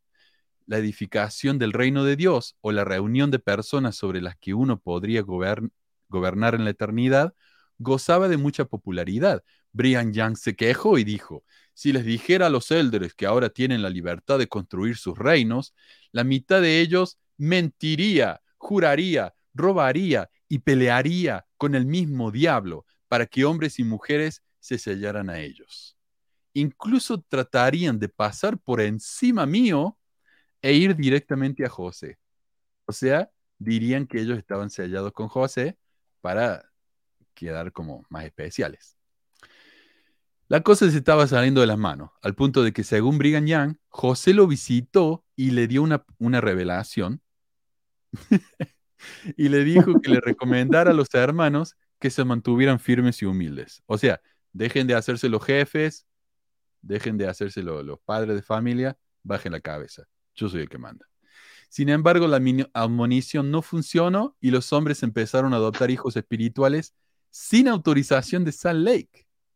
Para 1848 la ley de adopción dejó de practicarse. Sin embargo, algunos todavía querían formar parte de esas dinastías espirituales. Entre 1849 y 1854 había una lista de 175 personas que se querían sellar con el Brigui. Años después, los miembros se olvidaron de todos los problemas con la ley de adopción y empezaron a predicarla desde el público nuevamente aunque admitieron que la iglesia todavía no estaba lista para esto. En un discurso en 1862, Brigham Young dijo, es una doctrina grande y gloriosa, pero la razón por la que no la he predicado en medio de este pueblo es que no podría hacerlo sin convertir a tantos de ellos al diablo. Algunos de ellos irían al infierno solo para sellarse con Satanás. Eh, después que Brigham Young se murió, Wilford Woodruff, bueno, John Taylor, después John Taylor, Wilford Woodruff era el profeta, y empezó a sellar a gente de nuevo. Era un poquito diferente. Lo sellaba en ceremonias como, más o menos como las que vemos hoy, entre esposos y entre hijos. Ahora, solamente hace falta sellarse con un hijo si uno es un converso, si no, el hijo ya nació en el convenio, está automáticamente sellado. Pero había algunas diferencias. Uno, cuando una mujer viuda se mudaba a Utah, era sellada con un hombre nuevo, no con el esposo fallecido, porque se temía que el esposo muerto no iba a aceptar el Evangelio en el mundo de los espíritus y la mujer iba a quedar sola y no iba a poder ir a la exaltación, porque para recibir la exaltación hace falta estar sellado. Para resolver el tema de los hijos que no estaban sellados a nadie, ¿no? una viuda con un hijo, el chico no estaba sellado con nadie, ¿qué se hace? Se lo sella al hijo, al, esposo nuevo. Pero ¿qué pasa con el papá de este hijo? ¿Va a quedar solo ahí en el, el mundo de los espíritus sin, sin estar atado con nadie? No. Se lo sellaba al esposo nuevo como hijo adoptivo. Como para mantenerlo en la familia, ¿no? Y también como que se adelantaban un poco las cosas, ¿no? Porque decían, tememos de que, de que no vaya a aceptar el Evangelio, pero si de repente, no sé, lo aceptaba y después como, ay, ¿qué onda? mi esposa, mi esposa, ¿dónde está? Está con otro. Soy hijo de mi esposa ahora. Sí. Ahí, también te das cuenta del pensamiento mágico desatado que tenía esta gente, ¿no? Y, y la imaginación tan desbocada que tenían y cómo alrededor de la religión ellos seguían creando una maraña de cosas que se iban inventando todos los días, ¿no? Es el perfecto ejemplo de una religión que se sigue construyendo, ¿no? Sí. Hoy en día ya no son tan originales para este tipo de cosas. Eh, muy, muy, mucho más aburrida la iglesia hoy en día. Eh, otra diferencia, los miembros podían elegir a un padre adoptivo si el padre biológico les caía mal. Si se hallaban con alguien vivo, tenían que, pedir permiso, obviamente. Pero si se hallaban con alguien muerto, tenían que pedir permiso a los descendientes. Y se elegía a un descendiente, generalmente el, el hijo mayor, para que él fuera el que aceptaba si alguien podía sellarse a su papá o no. Eso es diferente, ¿no? De a poco la práctica fue quedando en desuso. Para 1893, unas 19.000 personas se sellaron a sus padres biológicos y solo 1.200 fueron adoptados. Y de estos, la mayoría eran conversos cuyos padres no eran miembros.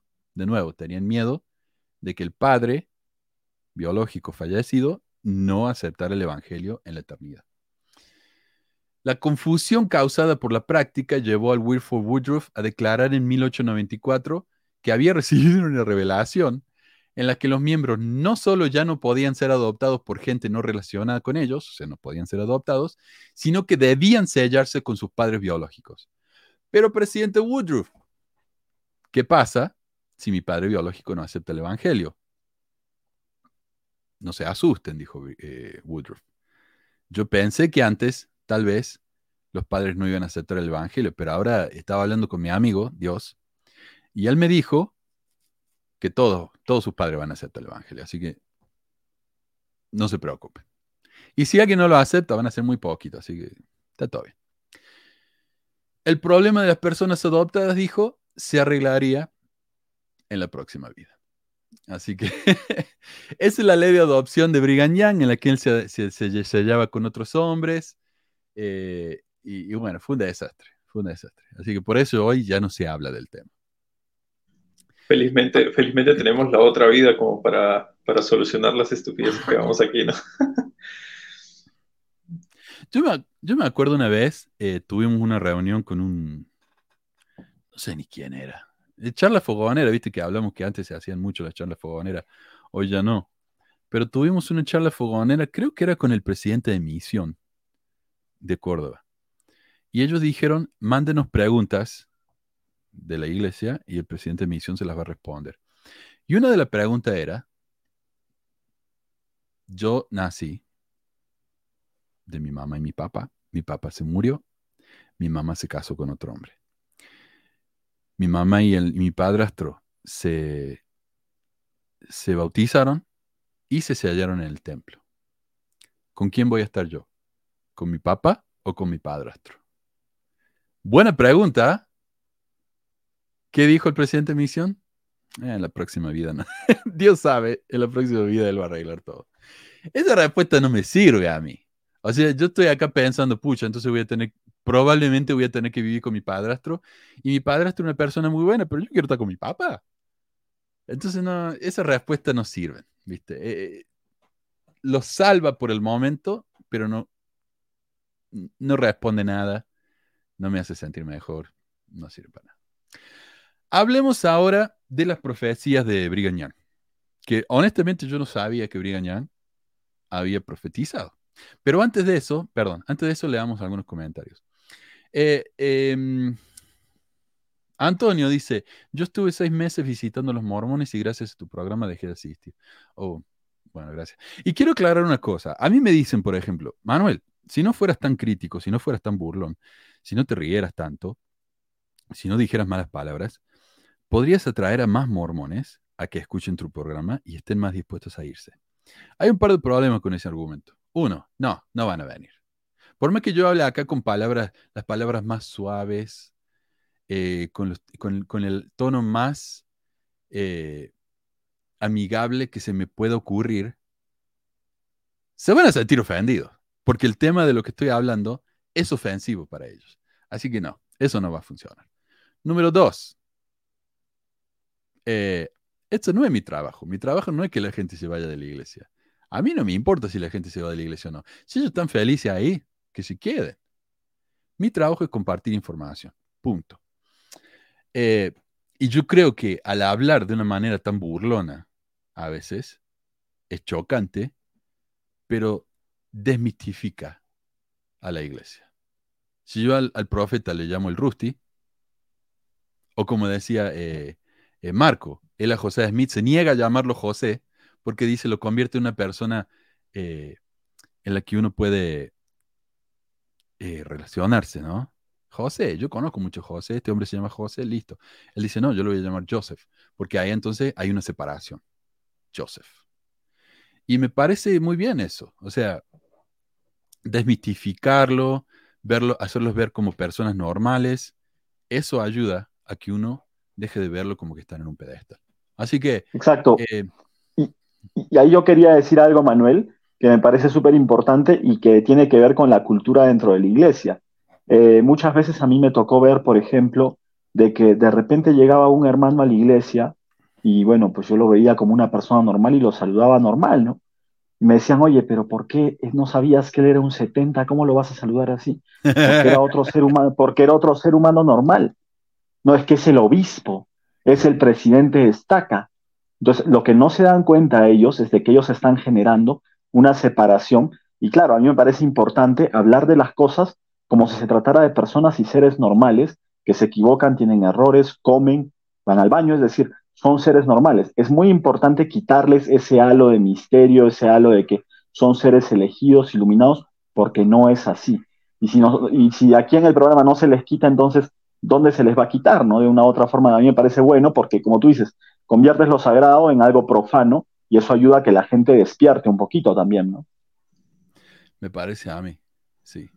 Imagínate, llega al punto la cuestión esta del, respeto al líder, que en las conferencias de destaca, por ejemplo, o en, el barrio, incluso en el barrio, em, hasta que la persona que está a cargo de la reunión, el que preside la reunión, no se sienta,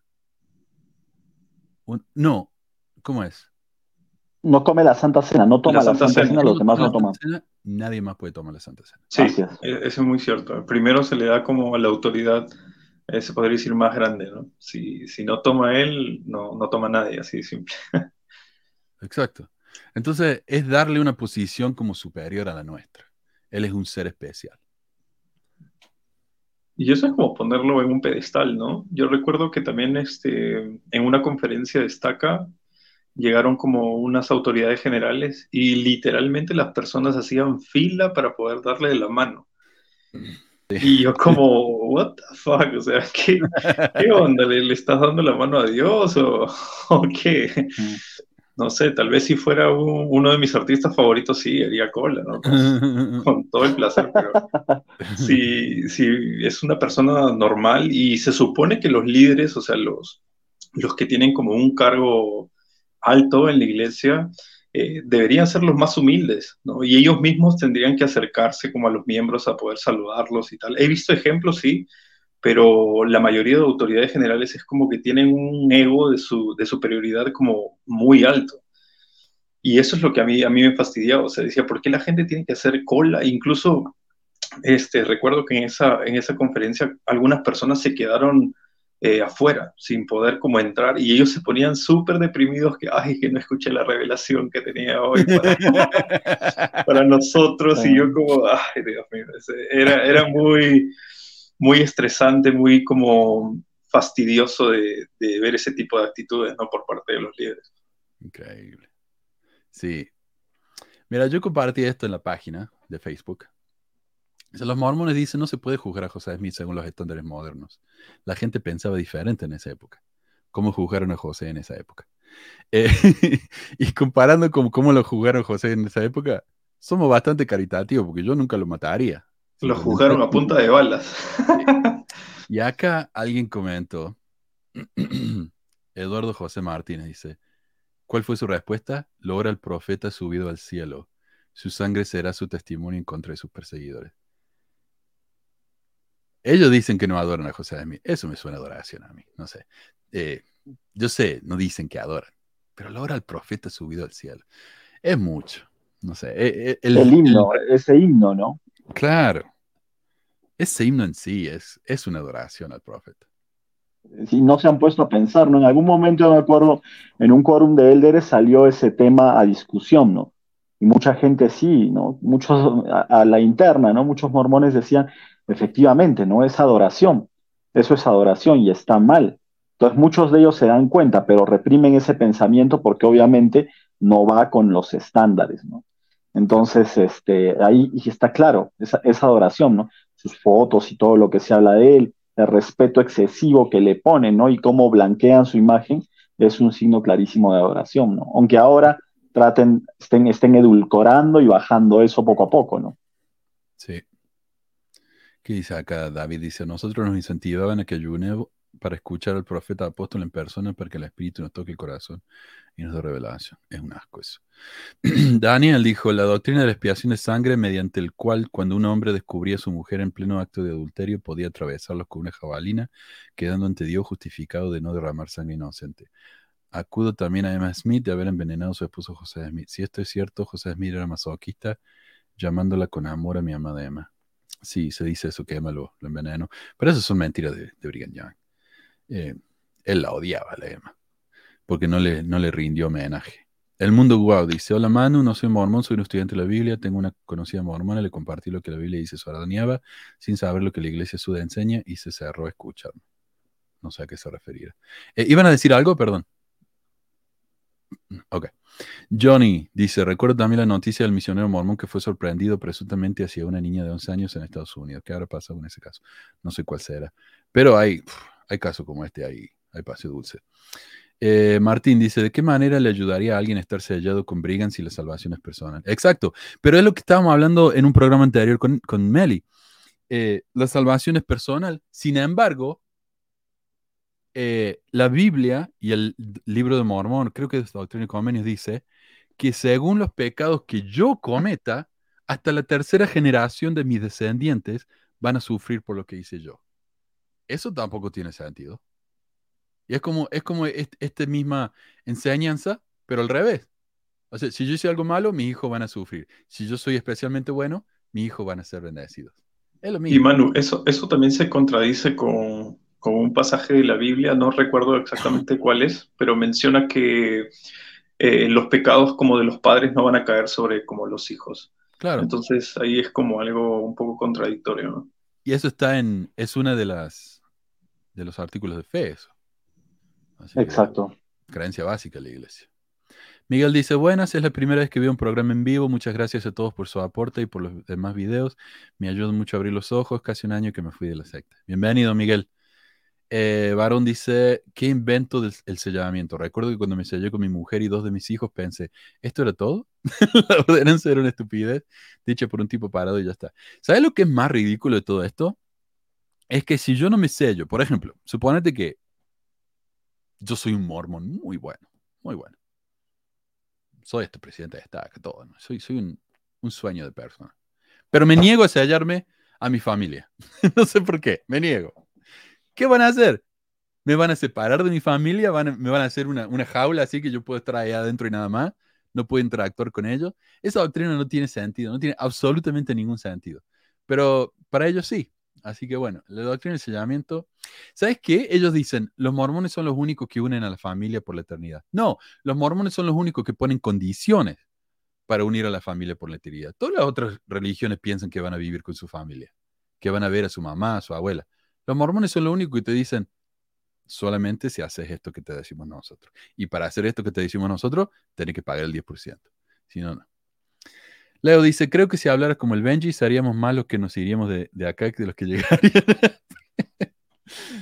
Exacto, y ahí, sobre el tema del Benji, ahí, sí.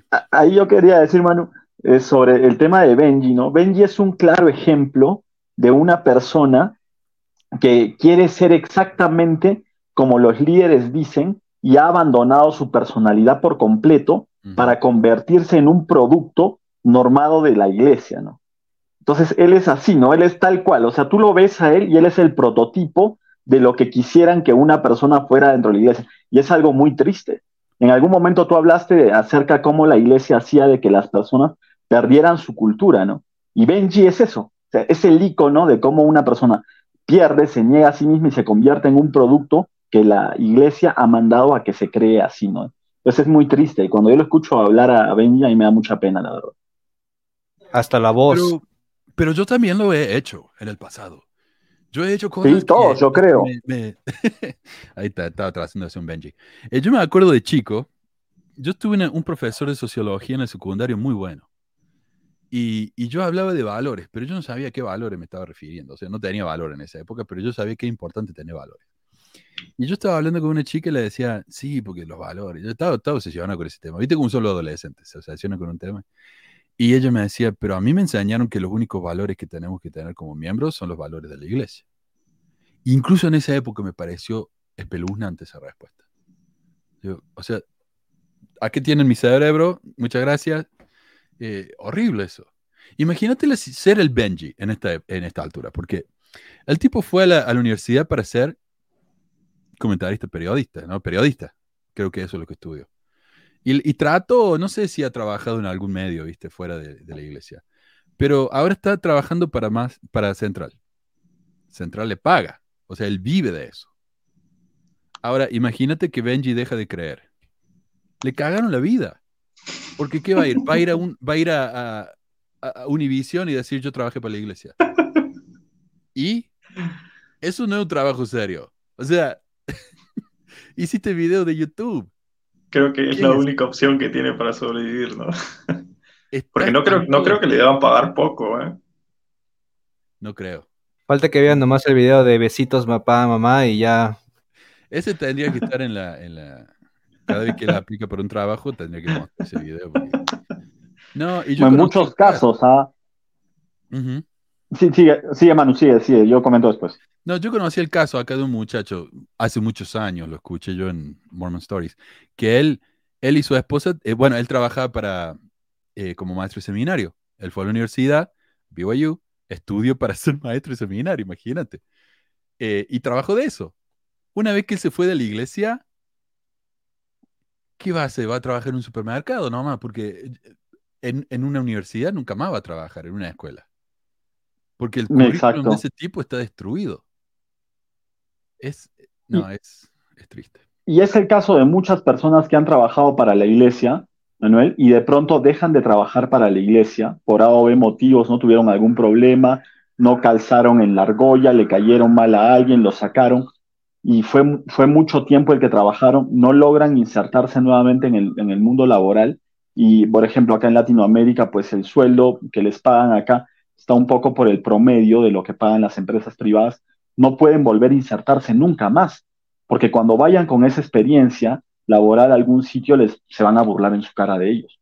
Así sea muy sagrado para ellos y todo lo que quieran, no les va a servir esa experiencia porque en ningún sitio la van a poder acreditar, ¿no? Con mucha pena, pero es así. No solamente eso, pero tengo entendido que cuando trabajas para la iglesia ah, te ponen condiciones, por ejemplo, que no puedes hacer. Hay ciertos tipos de inversiones personales que no puedes hacer y que no puedes ejercer otra labor aparte de solamente la iglesia, lo cual me parece dañino porque después de cómo creces, cómo creces profesionalmente fuera de eso, ¿no? y no solamente eso, sino que cuando te jubilas, o sea, ¿qué haces? O sea, eso no lo había escuchado, estaría interesante saber si pero hay muchos, y hay muchos este, que trabajan para la iglesia que sí tienen sus inversiones aparte y sí tienen sus cosas y solamente no dicen nada. porque, porque saben que necesitan you esa, esa, ¿cómo se puede decir? Ese colchón, por, por si acaso, no sé. Sí. Como un, como un ejemplo Stevenson, ¿no? Que, bueno, también trabaja para la iglesia, pero el semejante billete que tiene guardado. Increíble eso. 900 millones de dólares. Como apóstol. Adriana dice, Manu, el tema es cómo sos realmente, no tenés por qué cambiar. Gracias. Roxana dice, yo gracias a los programas de Manu salí corriendo de la secta, estuve 40 años dentro de esa mierda, nací en el convenio, no conocí otra cosa más que lo que te enseñaba en la iglesia. Y eso es lo difícil, ¿no? Cuando uno, eh, por ejemplo, nadie puede, yo no puedo hacer que nadie se vaya de la iglesia. Yo no voy a convencer a nadie de que se vaya de la iglesia.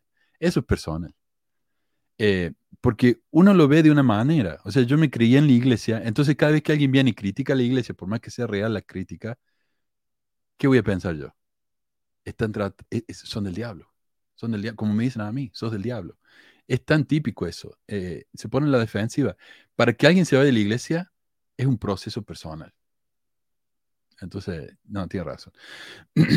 Eh, Mumi dice, Manu, vos, vos haces excelente y genial trabajo, no le des bola, haces lo que sea en ti si te gusta, bombón. Ah, gracias, Mumi.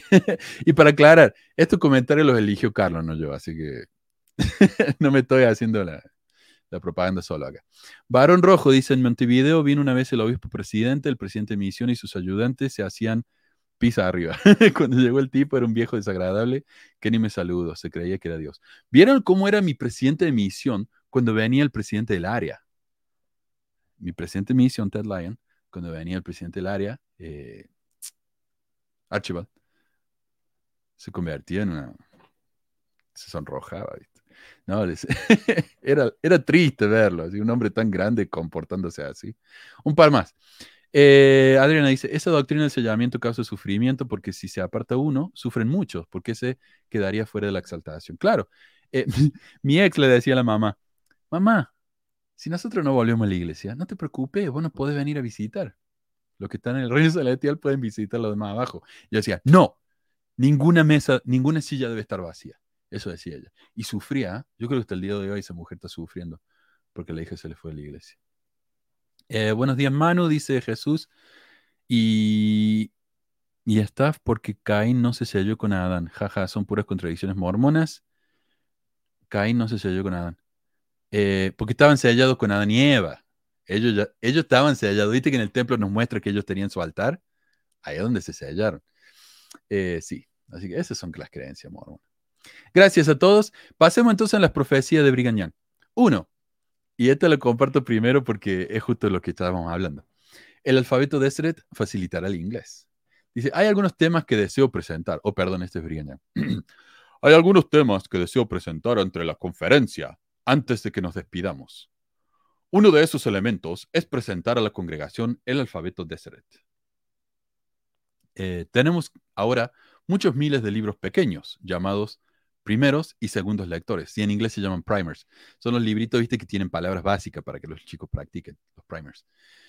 Adaptados a propósitos escolares en camino a esta ciudad. En cuanto lleguen, los distribuiremos por todo el territorio. Deseamos introducir este alfabeto en nuestras escuelas. Por lo que damos este aviso público. Hemos estado eh, contemplando esto durante años. Las ventajas de este alfabeto pronto se harán evidentes, especialmente por parte de los extranjeros. Los hermanos que vienen aquí sin saber nada del idioma, inglés encontrarán su aprendizaje muy facilitador por medio de este alfabeto, mediante el cual todos los sonidos del idioma pueden representarse y expresarse con la mayor facilidad. Como esta es la gran dificultad que experimentan los extranjeros para aprender el idioma inglés, encontrarán que el conocimiento de este alfabeto facilitará en gran medida sus esfuerzos para adquirir al menos una educación parcial en inglés. También será muy ventajoso para nuestros hijos. Será el medio de introducir uniformidad en nuestra ortografía y los años que ahora se requieren para aprender a leer y deletrear pueden dedicarse a otros estudios. Eh, ¿Se cumplió esta profecía? No, el de ser ya no existe. Eh, en esta próxima sección, porque yo no sabía cuánto me iba a llevar el programa y quería asegurarme de que habláramos de esta profecía. Estas son las profecías más racistas que hizo. Y este tipo de profecía fallida a mí me da una felicidad, porque hay pocas cosas que me alegran tanto como cuando los racistas se demuestra que están equivocados. Dos, a los blancos nunca se les permitirá casarse con negros. Os digo, la ley de Dios con respecto a la raza africana, si el hombre que pertenece a la simiente escogida mezcla su sangre con la simiente de Caín, la pena, bajo la ley de Dios, es la muerte en el acto. Esto siempre será así. ¿Se cumplió? No solamente no se cumplió en el mundo, sino que ya en la iglesia de 1978, los matrimonios de negros con blancos ya no son más un problema. Eh, y este nos toca a nosotros, ¿ah? ¿Quién se nos fue? ah, oh, ah no, no, están todos aquí. no lo veía. Em, los hijos de los apóstatas se eran oscuritos. o sea, esta es la profecía de, de, de, ben, de, ¿quién era? No era Benson, era Kimball. La profecía de Kimball en reversa. ¿Viste? Kimball decía, si, lo, si los nativos americanos se hacen mormones, se van a hacer blancos. Brigham Young decía, si, lo, si la gente de la iglesia se van de la iglesia, se van a hacer negros. ¿Por qué tanto de los habitantes de la tierra están malditos con un pecado de negrura? viene como consecuencia de que sus padres rechazaron el poder del santo sacerdocio y la ley de Dios. Ellos morirán. Yo creo que se está refiriendo exclusivamente a que eh, en, la, en la preexistencia algunos no eran valientes, negaron ser miembros de la iglesia, se negaron a ser miembros de la iglesia, entonces los hijos nacieron negros. Pero esto se puede entender como que si, si yo me voy de la iglesia, mi hijo se va a hacer negro. Y no sé. Creo que mi foto del profile es mi futuro hijo. ¿eh? Probablemente. Ya, ya sé, ya sé lo que me espera. yo te digo que es mentira porque mis hijos han salido del mismo color que yo, así que. Bueno, y, es, increíble, ¿no? Es increíble cómo en la iglesia todavía siguen pasando esas cosas y la gente las sigue validando. Y cuando hay conversaciones entre mormones, ese es un tema que sale mucho a la luz. Y los mormones conversan mucho sobre eso. Y, después cuando los encaran sobre ese tema, dicen, no, eso es algo que ya no se enseña dentro de la iglesia. O dicen que nunca se enseñó, pero en conversaciones entre mormones ahí está. Y es clarísimo. Entonces es como se niegan a sismos, exacto. Acá Leonardo nos trata de explicar, dice, el libro de Mormón sí dice que los hijos serán castigados por los pecados de sus padres, pero tienes que ver contexto. O para ponérmelo de nuevo. Em, tienes que ver contexto. Y en el tiempo en que se escribió, eso fue antes de la expiación de Cristo. Entonces, claro, antes de la expiación, eh, sí, los padres, los hijos pagan por lo de los padres. Ahora ya no, gracias a Jesús, está bien. Uy, sonamos, Toto y Eva. Toto. Feliz cumpleaños, Eva, por si no, no estabas al principio. Feliz cumpleaños. Em, ok, y este es un bonus extra de las profecías contra los contra los apóstatas. Ah, no lo escribí acá, pero lo tengo acá. Dice, si tuvieran que abandonar este reino, el carro de la justicia rodaría y me aplastaría hasta la insignificancia. Y lo mismo le ocurrirá a cualquier otro hombre que se salga del camino correcto. Así que nos vamos a hacer todo, eh, todo insignificante. Susana dice, igual estoy maldita, tengo como novio en África. Sí, la cagaste, Susana. Eh, te va a morir. En cuanto te cases con ese hombre, te va a morir, según Brigaña. Eh, la iglesia sud perderá el sacerdocio si le da el sacerdocio a los negros. El Señor le dijo a Caín que ni él ni su simiente debían recibir las bendiciones del sacerdocio, hasta que el último de la posteridad de Abel hubiera recibido sacerdocio hasta la redención de la tierra. Me gusta acá porque dice la posteridad de Abel. Entonces, claro, la posteridad de Caín son los negros, la posteridad de Abel son los blancos. Yo no sabía que Abel tenía posteridad, pero parece que sí. Y Manuel, ¿yo qué sería, por ejemplo? Yo tengo una tez como trigueña, ¿sabes? O sea, no sé, yo tal vez una mezcla de ambos, ¿no? Como entre pecador y, y bueno, e, es algo como curioso, ¿no? ¿Qué sos? A ver. Necesito esa respuesta. Recibe revelación, por favor. Yo te la explico. Sos descendiente de Abel, blanco, pero tus antepasados eran, se rebelaron contra Nefi, así que fueron castigados con la piel oscurita. Ah, no, sí, más bien me tendría que contratar a mí para que le, para que le solucione. Sí. Bueno, continuemos. Eh, si nunca antes lo habló profeta alguno, o apóstol de Jesucristo, les digo, no pueden gobernar en el sacerdocio, refiriéndose a los negros, porque la maldición fue que permaneciera sobre ellos hasta que el resto de la posteridad de Miguel, es decir, pues recordemos que él pensaba que Miguel era, era Adán. Bueno, los mormones piensan eso, Miguel era Adán. Y su esposa Eva reciban las bendiciones. Pero esto es confuso porque los descendientes de Adán y Eva también son los negros. Pero él dice no, hasta que todos los blancos tengan el sacerdocio, los negros no lo van a recibir que esta iglesia, que se llama el reino de Dios en la tierra, supongamos que aquí declaramos que es correcto mezclar nuestro simiente con la raza negra de Caín, que entrarán con nosotros y serán partícipes con nosotros de todas las bendiciones que Dios nos ha dado. En ese mismo día y, hora en que lo hagamos, el sacerdocio es quitado de esta tierra y reino de Dios y nos dejará a nuestra suerte.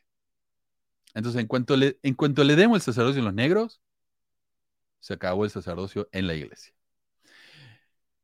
Ah, en el momento en que consintamos en mezclarlos con la simiente de, de Caín, perdón, la iglesia debe ir a la destrucción deberemos recibir la maldición que ha sido colocada sobre la simiente de Caín y nunca más ser contados entre los hijos de Adán, que son herederos del sacerdocio, hasta que esa maldición sea quitada. Este discurso está bueno porque eh, antes no estaba disponible más que en el libro de, los Tanner, así que muchos mormones podrían decir, eh, no, hay que hacerle caso. Pero ahora está en el sitio de la iglesia. Lo han, lo han escaneado y lo han puesto en el sitio de la iglesia. Escrito por mano de Brigham Está buenísimo esto.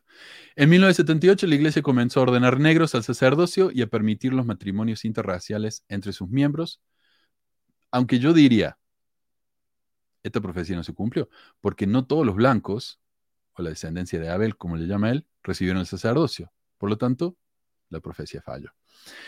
Aunque tal vez alguien me podría decir, pero Manuel, la iglesia ya no tiene más el sacerdocio. Piensan que lo tienen, pero no lo tienen. Así que Brigham ya tenía razón. Bueno, está bien. Eh, profecía 5. Ah, gracias, Luis. Profecía 5.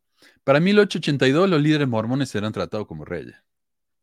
En los días de José se consideraba un gran privilegio poder hablar con un miembro del Congreso, pero no pasarán 26 años, qué específico que, no pasarán 26 años antes de que los líderes de esta iglesia sean considerados como los reyes en sus tronos. Este discurso fue dado en 1856.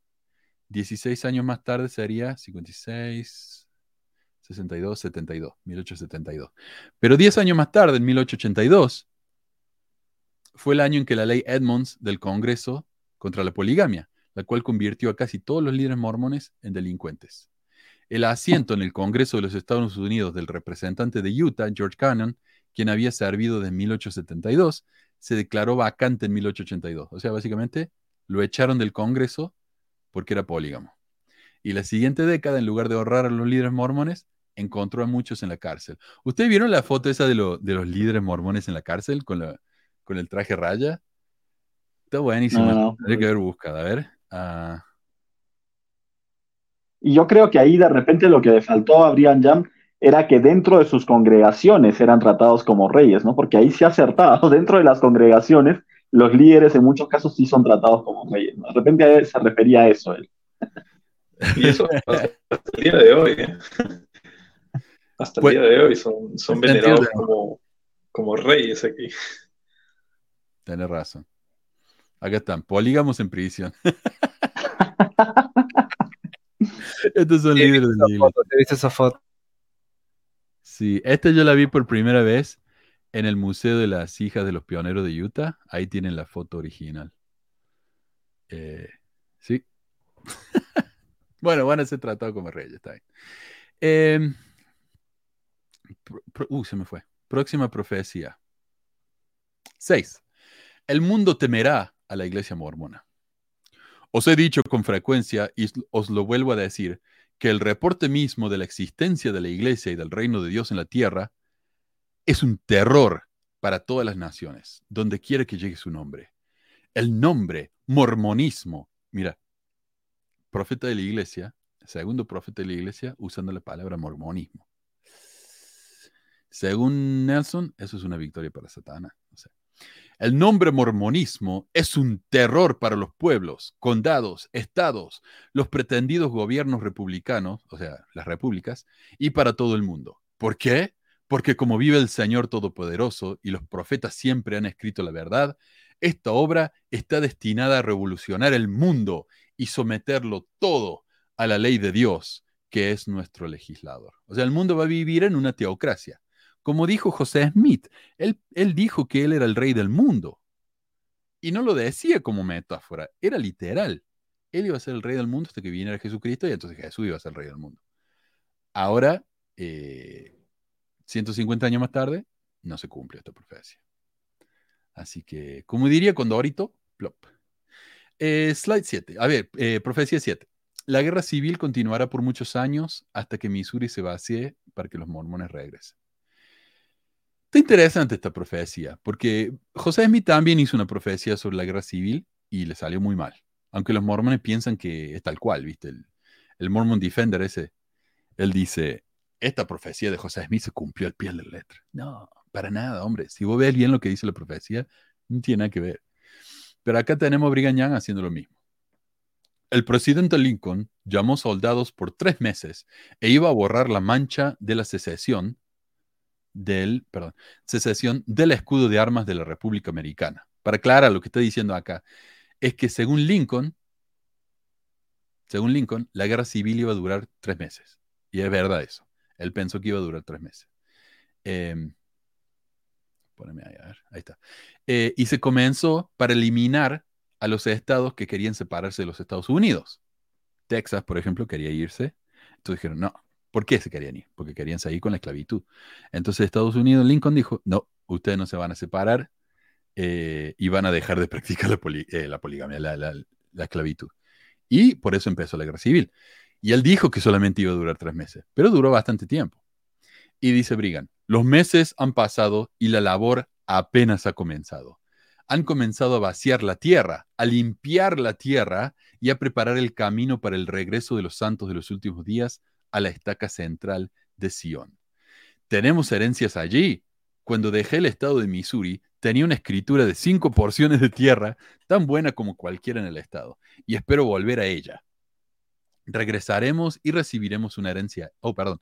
Eh, ¿Terminará en seis meses o en tres años? No, tomará años y años y nunca cesará hasta que se complete el trabajo.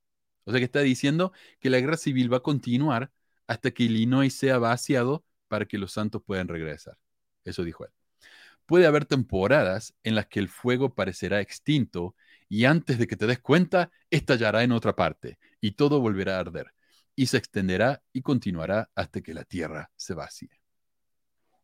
¿Se cumplió esta profecía? Uno, la guerra civil duró menos de cuatro años más. Eh, no fue años y años.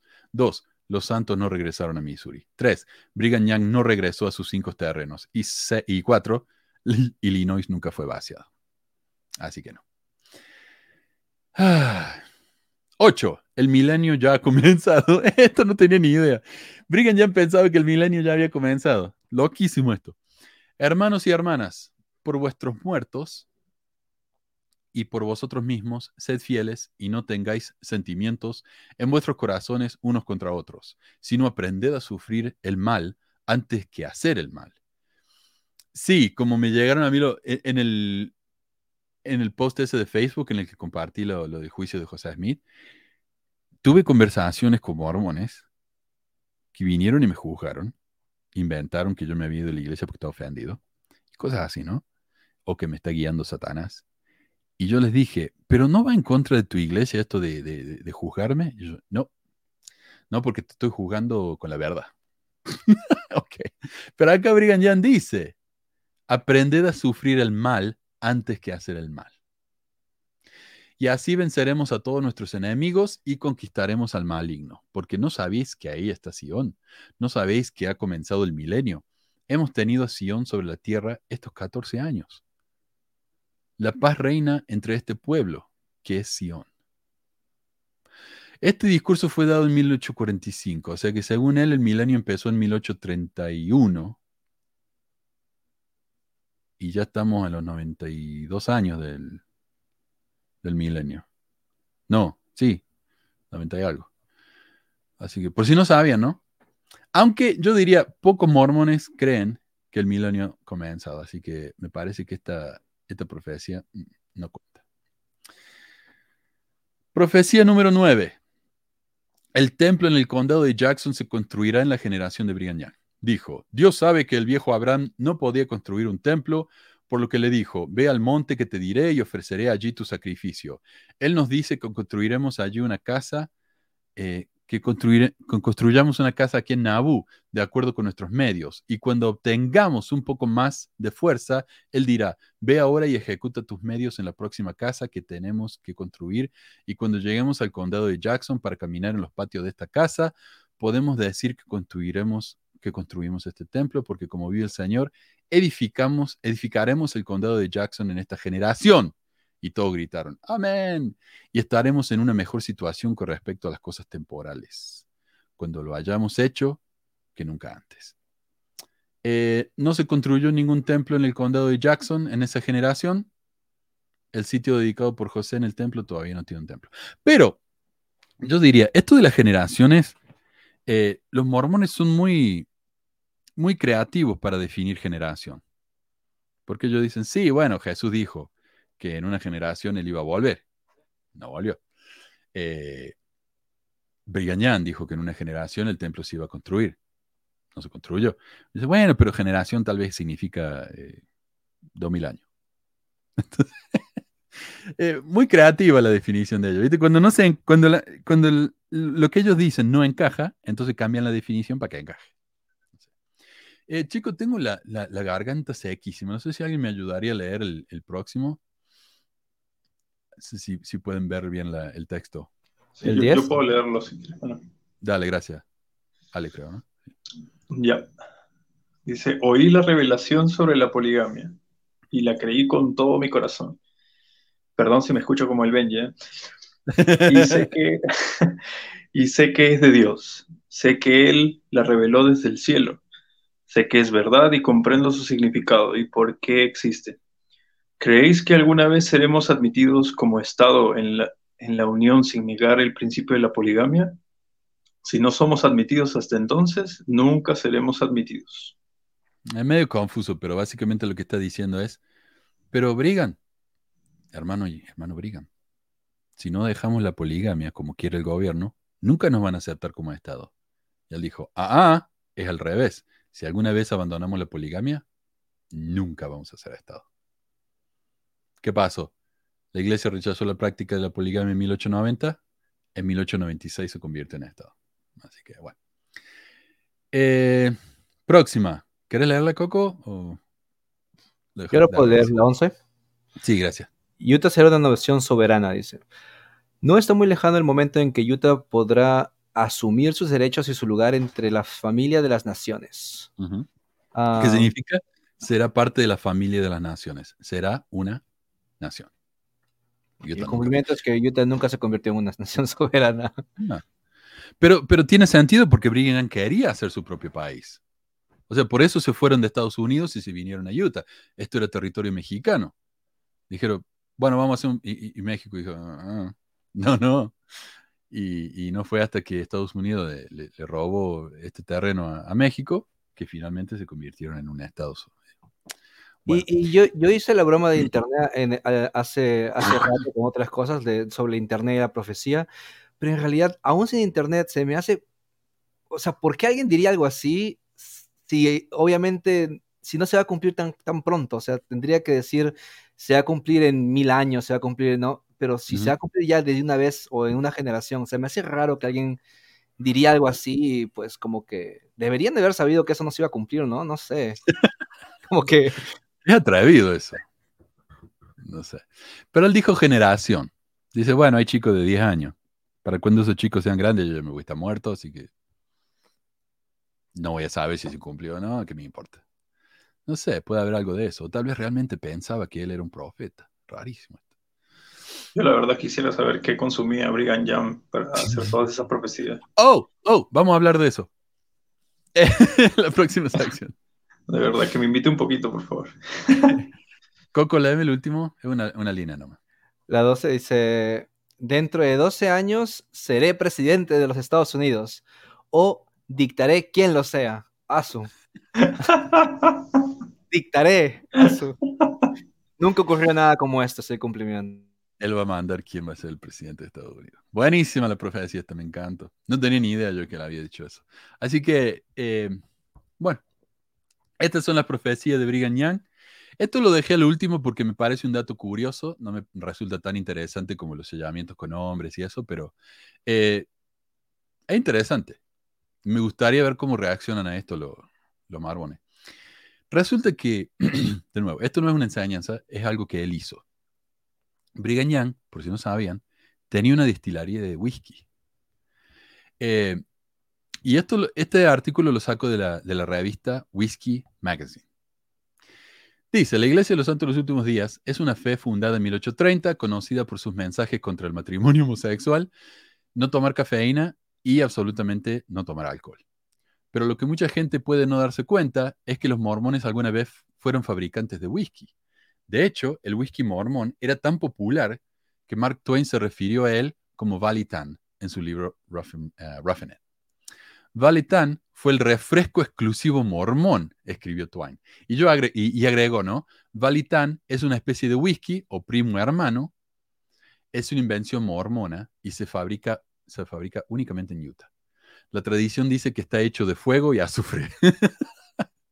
Eh, cuando los nuevos colonos estadounidenses viajaron al oeste, en el siglo XIX, usaron el whisky como moneda cambiándolo por pieles de castor, tabaco, comida e incluso por un buen jugueteo en el saco, dice, se refiere a pagarse por una trabajadora sexual. De las cuales aparentemente había en Utah. Y de hecho, acá en Ogden, este fue uno de los primeros eh, estaciones de tren que se hicieron. Si vos venías desde el este, de allá, que sé yo, Nueva York, Chicago, y querías ir a California, tenías que pasar por Ogden y la estación de tren está en la calle 25. La gente paraba en el tren y tenían que llevar varias horas hasta el próximo tren, entonces se iban a la calle 25.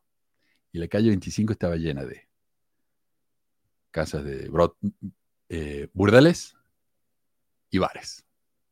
Incluso cuando estaba prohibida el alcohol en Estados Unidos, si querías tomarte un buen whisky, te venías a Ogden.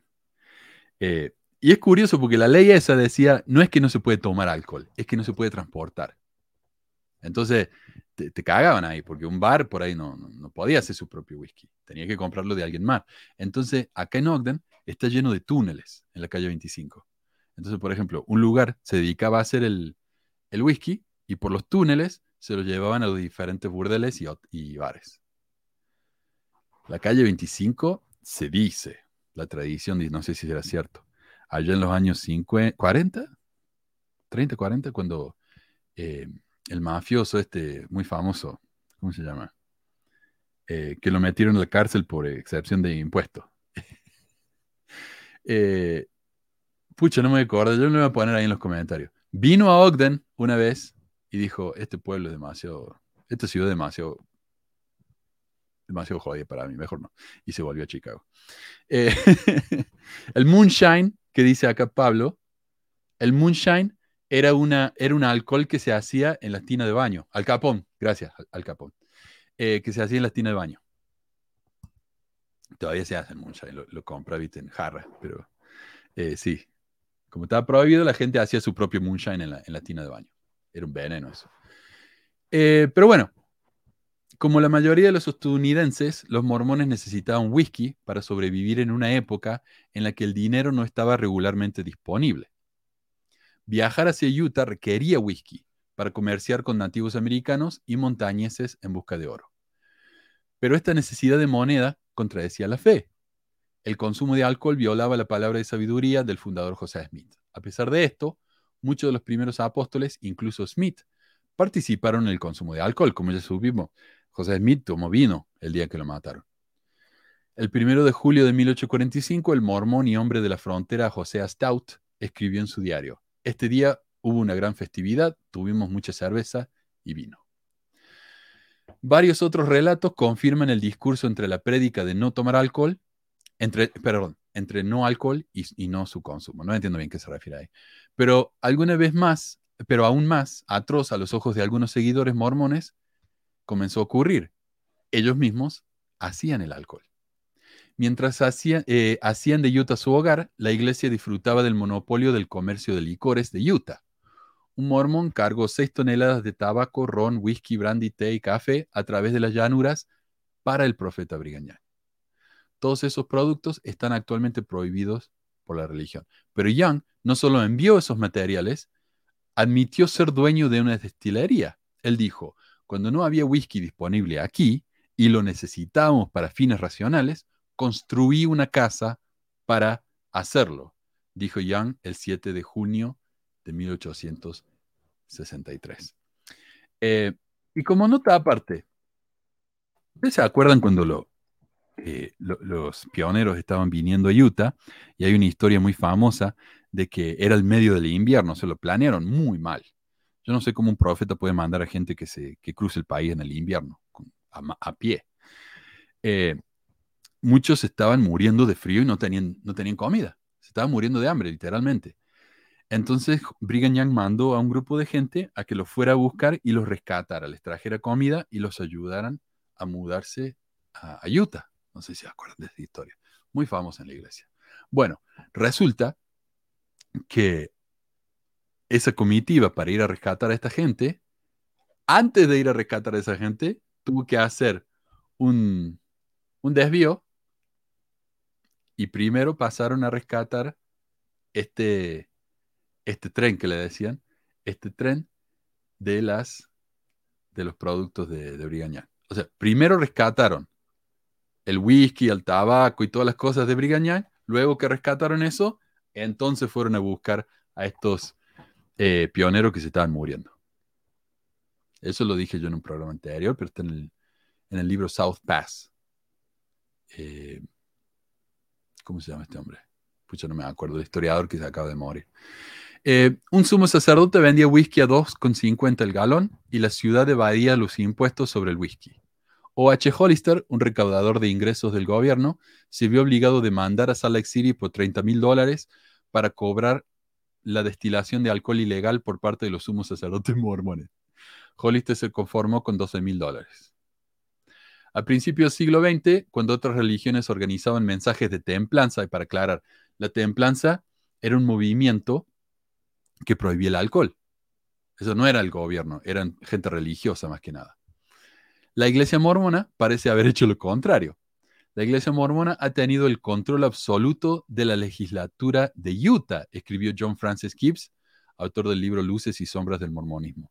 No ha habido un momento durante el periodo que se acaba de mencionar que los líderes mormones no habrían haber eh, prohibido la fabricación, importación y haber eliminado los intoxicantes. O sea, si todos los mormones están en la legislación de Utah, ¿por qué no pasar una ley prohibiéndolo? Porque no, no querían, no les convenía. Todo lo que había sido necesario de parte de los líderes mormones para hacer cumplir la prohibición era solicitar a los presidentes de las diversas estacas de Sion que se aseguraran de que solo los hombres que votaran por la prohibición fueran enviados a la legislatura. O sea, elijan a los políticos que van a prohibir esto. Sin embargo, en lugar de traer su dictamen inapelable para escuchar del lado de la templanza y la, y inmoralidad decente, el profeta Brigham se convirtió en un destilador de whisky. Así que bueno, eso es lo que tengo yo para hoy. Mira, justo llegamos a las dos horas. Eh, pensé que iba a ser más, más corto, pero bueno. Em, ¿Sabían eso ustedes? ¿Que Brigham Young hacía whisky? No, no tenía ni idea. Es una qué buena noticia y muy interesante para comentar, de verdad. Yo sabía, yo había escuchado así como que el estado de Utah tenía muy, o sea, su, en los inicios y ahora también, ¿no? Este, lo que es cerveza, lo que es alcohol, sí fue algo muy rentable para ellos durante, los primeros años del estado y hasta ahora, pero no sabía qué tan que Brigham Young estaba metido en eso, o sea, no, eso sí, no, no lo conocía. Pucha, no me encuentro. Yo tenía un librito que hablaba acerca de eso. Eh, quería mostrárselo. Pero bueno, eh, todas las fuentes van a estar en el sitio, ¿no? En pesmore.com. Vayan ahí si quieren, ahí voy a poner todos los links eh, cuando publique esto, pero sí.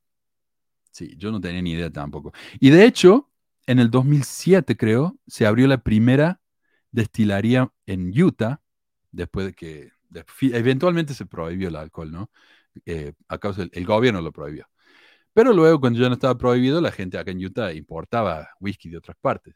Pero la primera destilería que se abrió fue en el 2007 y esta gente quería hacer el whisky de Brigham Young, pero no encontraron la receta. Así que dice, bueno, le pusieron el nombre nomás, el Balitan, pero no es el whisky de Brigham Young. estará, en la, estará en la colección especial en, de, de la Universidad Brigham Young, ahí en los diarios de Brigham Young. Sí, se pierde. Pero igual, ¿quién querría? El, por ejemplo, el café de esa época, tómate un café de la época de Brigham era un veneno eso. Era, era, tenía el sabor algo así como de que si agarras un café, lo recalentas, lo dejas enfriar, lo recalentas, lo dejas enfriar, lo vuelves a recalentar unas 25 veces, ese es el sabor del café de esa época.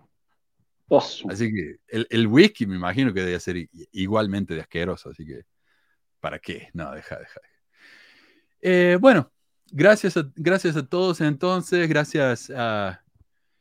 Coco, Javier, Ale y muchísimas gracias Carlos por cuidarnos todo ahí por atrás. De nuevo, gracias a David por los nuevos logos. Eh, me encanta realmente.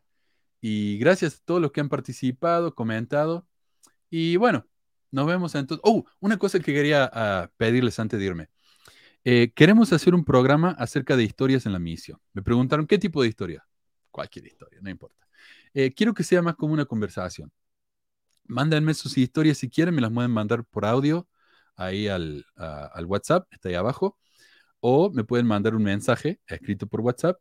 Y lo que me gustaría hacer, si podemos, es hacer un programa de llamadas ese día. Entonces me llaman por WhatsApp, mándenme un mensaje por WhatsApp, cuando esté listo yo para tomar su llamada, los llamo yo y ponemos su llamada en el aire. Así que eh, si les interesa, no sé si lo vamos a hacer la semana que viene, pero pronto lo vamos a hacer. Así que eh, sería el primer programa de llamadas de la historia de, pesquisas. Mira, Rosana, porfi que no termine. no tenemos más nada, Rosana, perdón. Eh, pero gracias, gracias por la buena onda. Y, y, bueno, gracias muchachos, les mando un abrazo y nos estamos viendo la semana que viene. ¿eh? Chévere. Gracias, gracias, un abrazo. Un abrazo. Cuídense. Chao, chao, nos vemos. Chao. Chao, chao. Bien ahí.